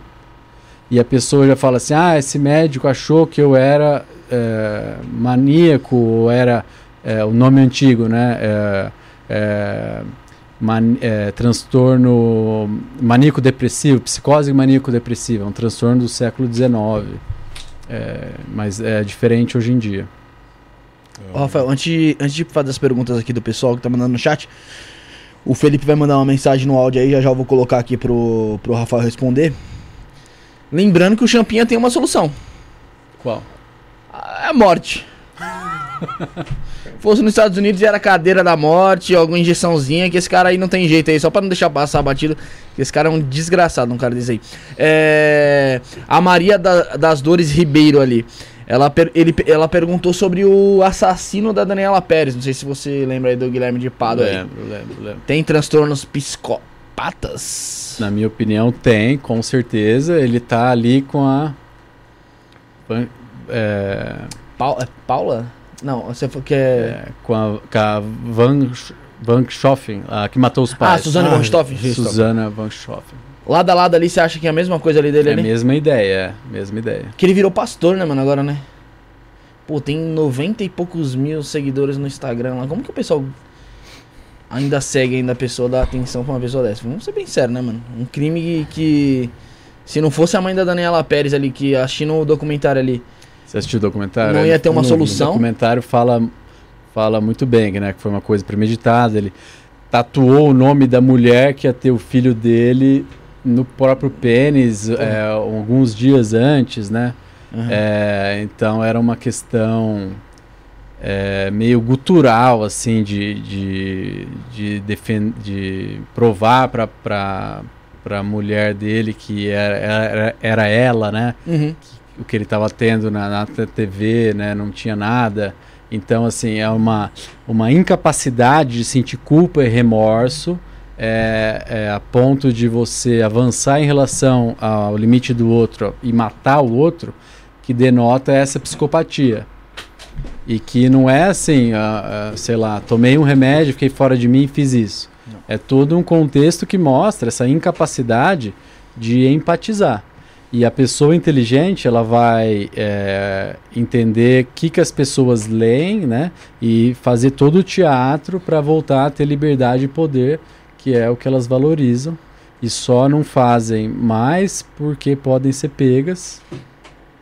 E, e também só vão fazer se tiver algum tipo de, be de benefício próprio, né? Uhum. Elas, elas vão ser indiferentes é, é, em relação a quem não é, elas, se elas ferrarem, não vai ajudar elas, né? Foi levantada até a tese de um possível ritual ali de magia negra, pela forma que o corpo foi encontrado, pelo, pelas perfurações no corpo que falam que não foi, que não foi tesoura, foi punha, um punhal, né? Um tipo de um punhal ali. Você acredita em algo do tipo assim? Ou, é possível, mas não, da... não dá pra bater o martelo, né? É, sei lá, né? O que, que passa na cabeça dos caras. Ataque, Ataque Brutal, acho que chama a série, né? Na HBO. Se eu não me engano, é. Ataque brutal.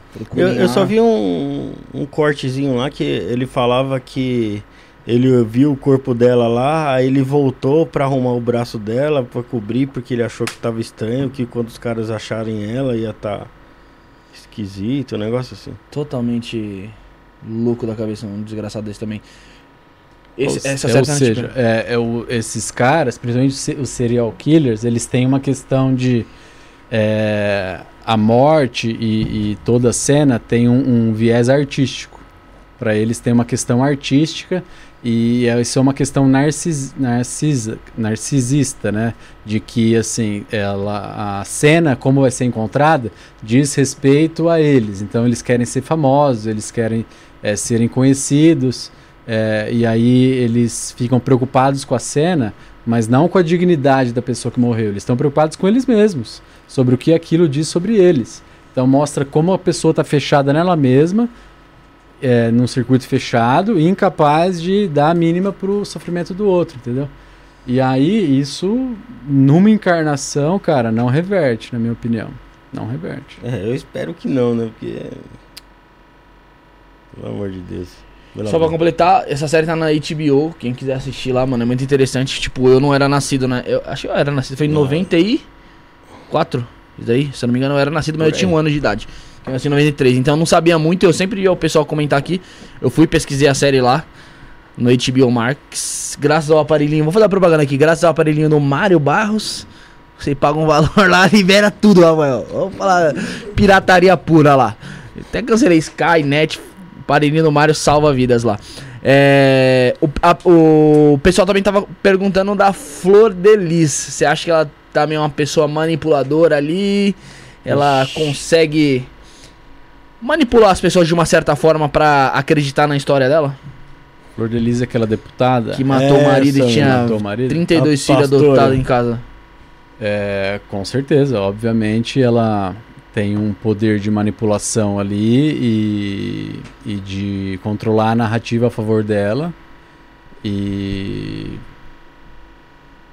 e isso indica sinais de, de psicopatia, sim. Porque, porque acho que é até mais fácil identificar no tipo, nessas pessoas, porque tem tem provas científicas, laudos técnicos, filmagens, e mesmo a pessoa sentando e vendo ali que, tipo assim, senta e vê que ela cometeu o crime, ela ainda continua falando, não, não foi eu, não foi eu, sustenta. Tipo, mano, não sei, velho, é... como explicar uma pessoa dessa, meu brother? A, a pessoa a- a- ela é tão narcisista, né, que ela é, va- tá tão fechada em relação a ela mesma que ela acredita que ela sustentando a versão isso vai ter uma vai ser uma evidência maior do que própria dados da realidade assim. então de alguma maneira isso é, tende a ser um tipo de loucura que é quando a pessoa rompe com a realidade mas é, leva ela, ela é plenamente capaz de pelo menos assim o tanto que eu superficialmente vi né?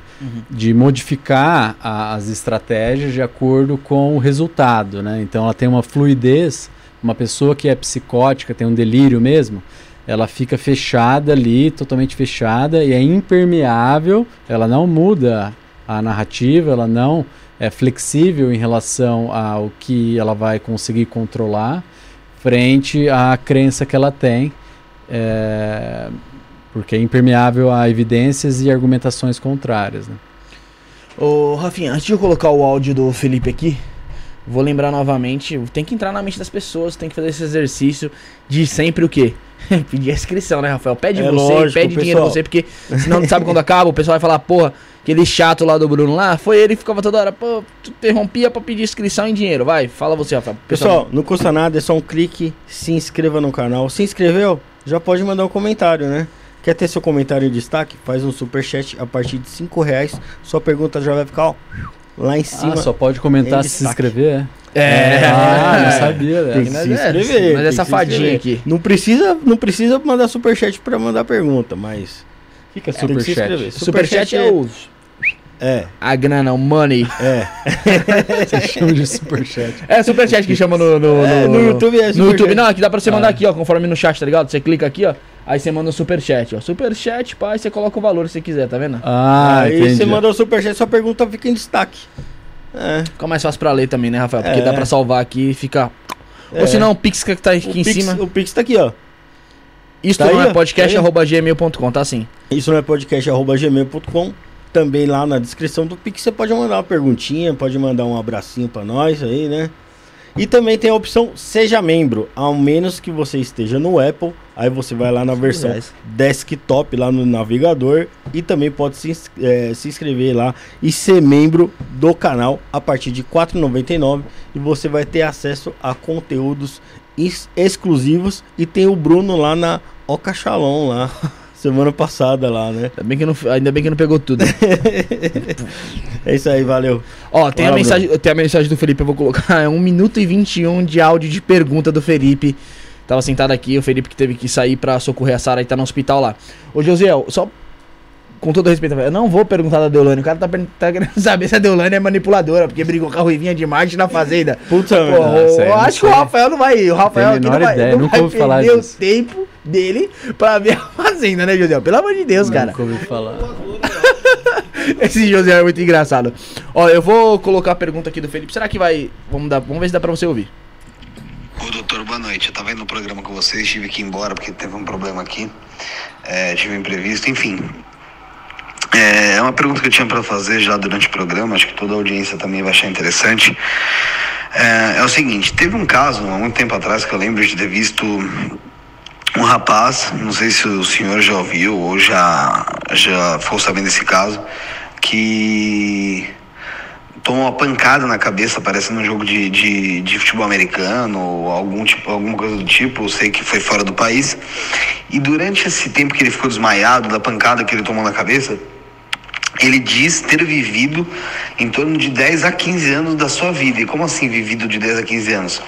Ele lembra como se fosse, vai, a partir de certa idade, vamos supor, dos 13 aos 27, é, vivendo dia após dia, sono após sono, ir à escola, a, a voltar da escola, a- ao comer. Ele teve uma, uma esposa, ele montou uma família, teve filho, tudo isso. E quando de repente recobrou a consciência, ele estava desmaiado fazia pouco mais de 10 minutos. É, existe algum caso é, psiquiátrico que causa isso na pessoa? O que pode ter ocasionado isso? Valeu e obrigado aí, galera. E desculpa não ter continuado, não ter ficado no programa. Tá. Tem regiões do cérebro relacionadas à percepção do tempo.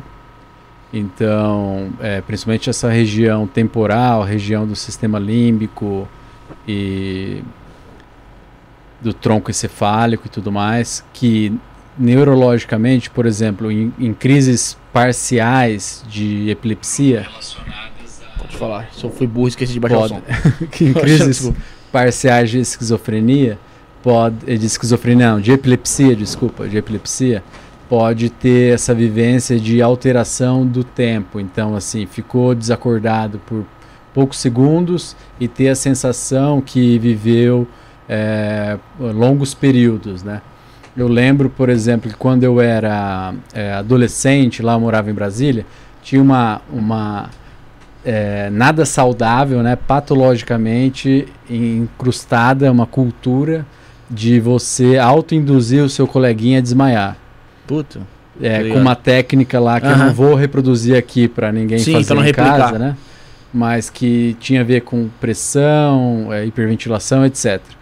E eu, muito querendo me enturmar, fiz essa, essa cagada aí. E quando eu estava desacordado, que descreveram que foi um período de alguns segundos, eu tive a sensação que tinha vivido um dia inteiro. Caralho. Então, o cérebro, ele tem essas questões, né? em- é, de, de alteração da percepção do tempo e etc. É, então, o que pode ter acontecido, uma explicação dentro da, da questão materialista, né? É que ele teve uma hipooxigenação de uma região do cérebro quando ele estava desacordado, ou teve um trauma, pegou mais determinada região do cérebro que está relacionada com a mensuração do tempo e teve toda essa vivência, é, essa, essa vivência descrita, né? É, então essa seria uma possibilidade de interpretação, né? Caso ele tivesse, ele voltar com mudanças profundas de personalidade, mudanças profundas de valores, isso poderia ser um indício indireto de que realmente ele tivesse vivido num, sei lá, numa outra dimensão, Uhum. é, tais coisas. Mas se ele voltar é, direitinho, assim, nos mesmos hábitos e tudo mais, com certeza absoluta é, foi uma pega, pegadinha do cérebro relacionada ao trauma, entendeu? Entendi. Então, respondida aí a pergunta do Felipe. Rafael, você tem mais alguma pergunta aí, mais algum questionamento? Ô, ô, Rafael, é, eu vejo muito no TikTok um pessoal que toma Zolpidem e tem alucinação, né? E tem, tem gente que toma aí só pra ver se tem isso aí, né? Porra, Gui, o que, que você tá pesquisando no TikTok, cara? Que aparece pessoa que uma zupidem, brother. Tem, Tô tem bastante. começando a ficar com medo de você, mas tudo bem. Pode concluir sua pergunta aí. Como é que é esse efeito do Zolpidem aí que o pessoal tem? E o perigo do, do- de, de gente que tem. Eu vi que tem, tem gente que tem sonambulismo, se tomar Zolpidem pode ser perigoso também. Exatamente, né? Então, o Zolpidem, ele é uma medicação, é, na minha opinião, né, erroneamente classificada como é, não perigosa ou de menor risco, quando na verdade ele é muito, muito perigoso. Então, tem muitos relatos de é, você tomar Zolpidem e não apagar a luz e deitar na cama, não estar deitado na luz com, com a é, deitado na luz, deitado no quarto com a luz apagada, de você fazer compras na internet, atacar a geladeira, nos Estados Unidos que tem muita arma de fogo, pegar arma, dirigir. Então é pedir pra dar ruim, tá? É, é, então por isso que ele é perigoso nesse sentido. Tive um paciente uma vez que ele, ele errou lá, trocou os comprimidos e tomou o Zolpidem antes de, antes de ir pro trabalho de manhã. Poxa. Tomou de manhã, velho. Tomou de manhã. Nossa, Caraca, eu dei uma é, bronca nele. É, e aí ele ficou é, meio zureta e marcou um encontro Puta que pariu, olha o perigo. com uma colega de trabalho que também era casada. Caraca, o cara pediu, né, pô? Aí o cara, o cara pediu a morte. E o melhor é que ela topou, né? Pior que ela topou. E o pior é que ela topou. Puta, Nossa. E aí é, disseram pra ele assim, você tá meio estranho durante o dia. No dia seguinte falaram, ontem estava meio estranho, hein? Então é uma droga muito perigosa. Acidente de carro, é, você a- é, achar que a janela é inocente e cair do prédio. Então pode acontecer catástrofes, é uma droga extremamente perigosa. Então, o único jeito de não acontecer isso é você estar tá apagada a luz, deitado na cama e tomar. E não levantar mais. Então, é, pegar o celular, essa é a mais clássica, né? E mandar o chefe para aquele lugar. Hum. é, é, Mandar mensagem pra eles. fazer canta- cantar a mulher do seu amigo. É. é, então, assim, é pedir para dar ruim. Tá, eu, eu vi um caso no, no TikTok. Foi até aquela. Eu não sei se ela é psiquiatra ou psicóloga. Ana Beatriz. Sei, sei, Ela ela fala bem. muito bem. é. E, e ela falou que um, um, um paciente dela to, tomava Zolpidem e aí tocou o celular dela à noite e era um policial. E era do celular do, do, do paciente. paciente. Eu falei assim, não que o cara tomou Zolpidem, saiu de Dino, foi parar na Blitz da polícia. Puta merda. E aí os caras ligaram pra, pra, Segurou ele. pra ela, não velho. tava em condições. Não, não. Saiu dirigindo alucinado. É, esse, é o, esse é o perigo do, do, do pessoal que faz uso aí indevido dos remédios aí. O, o- eu não sei se chegou a comentar aqui, só pra não passar desapercebida, é nossa, nossa membra do canal aí, doutora Fabi, doutora Fabi Boro, ela perguntou se o Guilherme de Pádua é considerado um narcisista. Não sei se chegou a responder na, na hora que nós estávamos falando do, do Guilherme de Pádua. Ah, é. Se ele se enquadra num. Então, num o interessante é que assim, o transtorno de personalidade do cluster B, que é um grupo do dentro do DSM-5, né, o Manual Diagnóstico Estatístico da Associação Americana de Psiquiatria, usado em pesquisas eh, no mundo inteiro. Tem lá o capítulo de transtornos de personalidade. Tem o cluster A, cluster B e o cluster C. Hum. O cluster B tem transtorno de personalidade narcisista, transtorno de personalidade antissocial, que é a psicopatia, transtorno histriônico e transtorno borderline. Então, todos eles têm traços eh, em comum Hum. e, é, e o mais comum na vida real é ter misturas de, eh, de, de um transtorno com outro. E todo, eh, quase todo, né, uma tendência dos transtornos antissociais, os psicopatas, tem traços fortes narcisistas. Por quê? Porque se ele não se conecta com o outro, ele não empatiza, ele não se sacrifica pelo outro, ele não encontra sentido na existência em prol do outro, em função do outro, ele vive em função do próprio umbigo. Então, sim, é, a regra, né, a tendência é ter a confluência dos dois, no mínimo traços. Uhum. E aí o cara vai e arruma o corpo, que tava esquisito, preocupado com é, o que vão pensar da arte dele ao matar a, a, a vítima ali. Então, isso é um, tá na cara que é narcisista. Agora eu tava lembrando, né, Rafael? A gente falou do- dos psicopatas, tem, tem profissões que favorecem ali os psicopatas. Mas no mundo artístico também tem muitos borderlines que se dão bem, né? No- muitos atores aí que são borderlines aí que ganharam Oscars também, né? Sim, é, os, os borderlines eles são muito intensos. Então é tudo assim, é visceral. Eles se entregam de corpo e alma. é, e tem muitos, eles se ferram por causa disso, porque não tem uma autopreservação, um autocuidado, um autoapreço. É, é sempre assim, eles vivem através do outro. Então eles enxergam no outro a, a completude de si mesmos e aí é o outro vira o significado da existência e o outro pode ser é, de uma maneira mais substan é, mais elaborada, né? Pode ser é, é, um determinado trabalho, pode ser um determinado papel, pode ser uma determinada relação, é, pode ser não só uma pessoa em si, né? Mas o mais comum que a gente vê é colocar todo o sentido da existência na outra pessoa. E aí, quando a outra pessoa ela se frustra ou, ou cai fora de alguma maneira, o mundo cai, tenta suicídio, se corta. E não é para chamar atenção nos casos do, do border. É simplesmente uma expressão de um sofrimento insuportável mesmo. Porque eles não se sentem completos e aí eles, é, as outras pessoas funcionam como é, é, partes de si mesmo, digamos assim. E Isso acontece por traumas vividos na infância. Então, negligência, violência psicológica, assédio e violência sexual, é bem, bem comum mesmo. Interessante. Rafael, tem. Vamos fazer essa última pergunta aí do Superchat aí.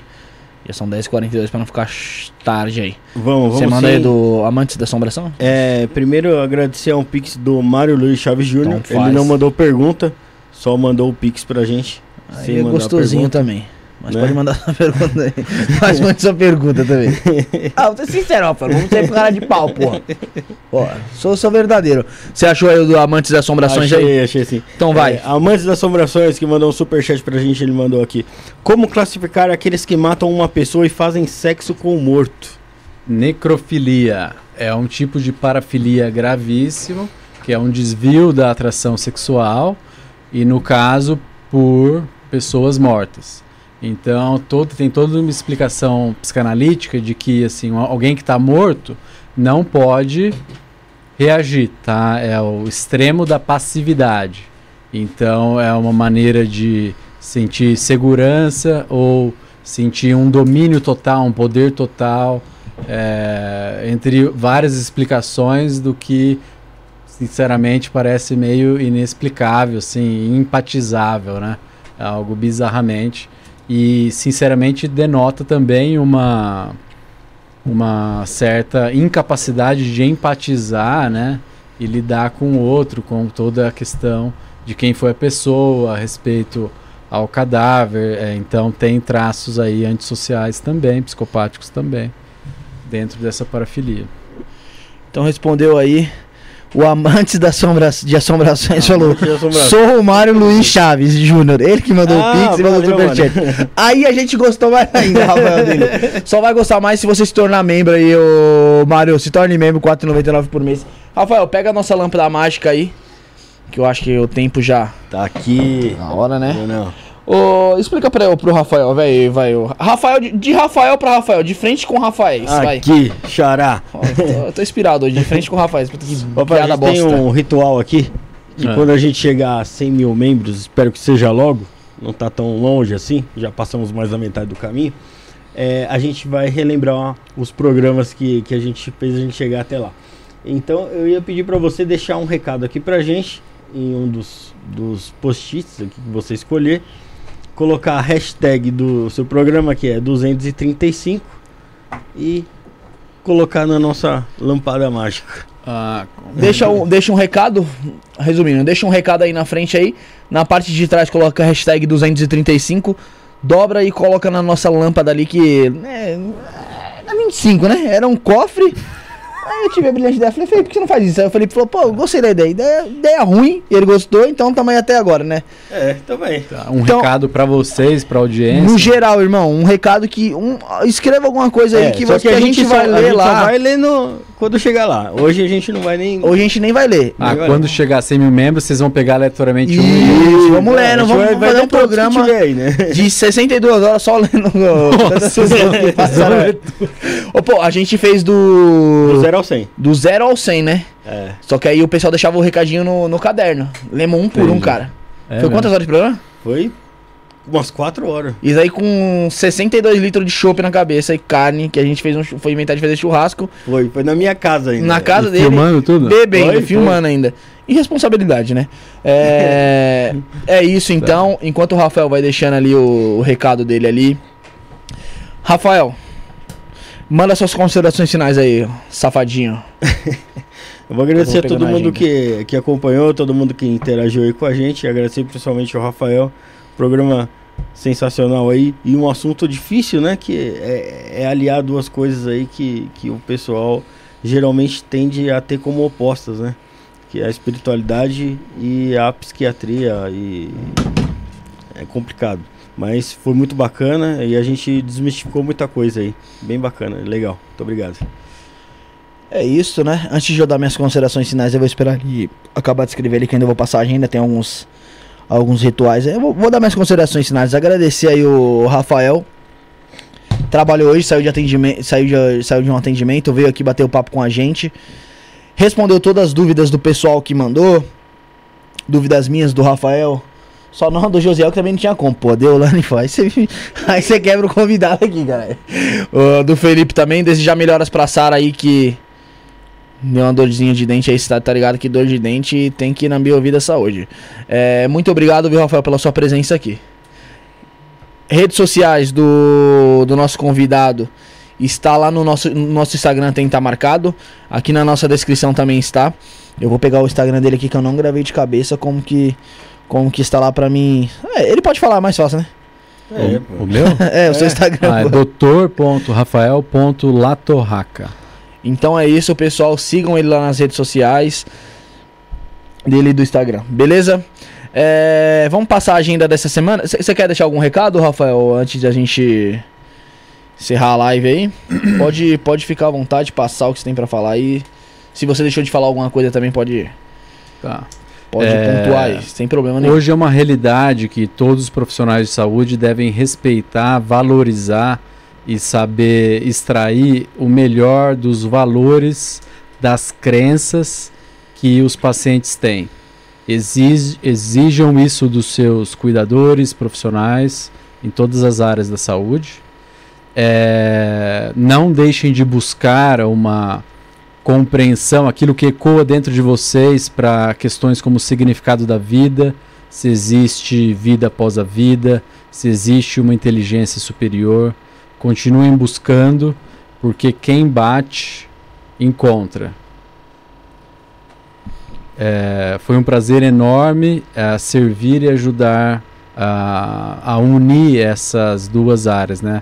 É, a, saú a saúde e a medicina, a psiquiatria e a espiritualidade. Show. Show. Obrigado, obrigado a você, Rafael. Te esperamos em, em outras oportunidades aqui, como o Felipe sempre diz. É, te esperamos outras vezes aqui. Lembrando, Rafael, que essa semana teremos programa. Não vai ser diferente da semana que, que passou, da outra semana. Desse um ano e quase um ano e meio aí, Rafael. Pois é, um ano e meio aí. Vai ter programa. E você tá com a agenda aí? Não, não. Você não tá com a agenda, rapaz. Pô, Rafael, você tá vacilando. Eu tô, mas eu esperava você me ajudar, né, seu safado? Dia 28 do 9, quarta-feira, delegado Hélio Bressan, às 19 horas e 30 minutos. Ele que é candidato a deputado aí, agora eu não lembro se é deputado federal ou estadual. Pô, puta sacanagem eu não lembrar. Espero que ele não cancele, porque geralmente deputado cancela aqui. É. No dia 29 do 9, quinta-feira, às 19h30, teremos outro Rafael aqui. Só que dessa vez é o Rafael Hungria, É, o pessoal tá esperando bastante o Rafael Hungria aí, ó. Quem Que- tá assistindo aí, ó. que desmarcou da outra vez. Tomara que não desmarque dessa vez agora. Não, ele vai vir. E no próximo sábado, Rafael, São Paulo estará jogando a final da Copa Sul-Americana lá na Argentina. Estarei aqui fazendo o programa com vocês e com os convidados Chico e Claudinei, curados pela medicina Não, da floresta. É. A gente conheceu ele, eu, a gente, é, eu falo a gente, no Mas todo, eu antes, conheci eles lá. a- tem programa uma da tarde, viu? Tem? Tem. Pô, é mesmo. Tem programa Matheus quem? Matheus? Matheus Wang. Ah, o Matheus Wang vai vir aqui? Matheus Wang. Pô, da hora, o Felipe marcou. Legal. Mas muito interessante também vocês acompanharem aí é, o relato, o testemunho aí do Tico e Claudinei. Conheci eles lá na, lá na, na Oca, lá no templo do Tiago lá. Meu, gente boa demais e vão, vão, vão falar aí o que, o que passaram na vida, como estão, o, o que as medicinas da, da floresta ajudaram eles aí. Correto, Rafael? Isso. Tem mais Pô. algum recado aí, Rafael, que eu deixei de passar e não passei? Não, não, é isso aí. Tá certo. Então é isso, tem abração especial então para todo mundo que participou da live, comentou, ajudou de alguma forma. Lembrando, você que está acompanhando no off, deixa o like, deixa o comentário. Vai lá, assim que acabar a live, o pessoal que tava aqui, deixa o comentário lá, ajuda a engajar para ser divulgado para mais pessoas essa live aí e a gente ficar em alta. Correto, Rafinha? Boa. Então é isso. Muito obrigado, Rafael. Voltaremos quarta-feira às 19 horas e 30 minutos. Fomos. Valeu.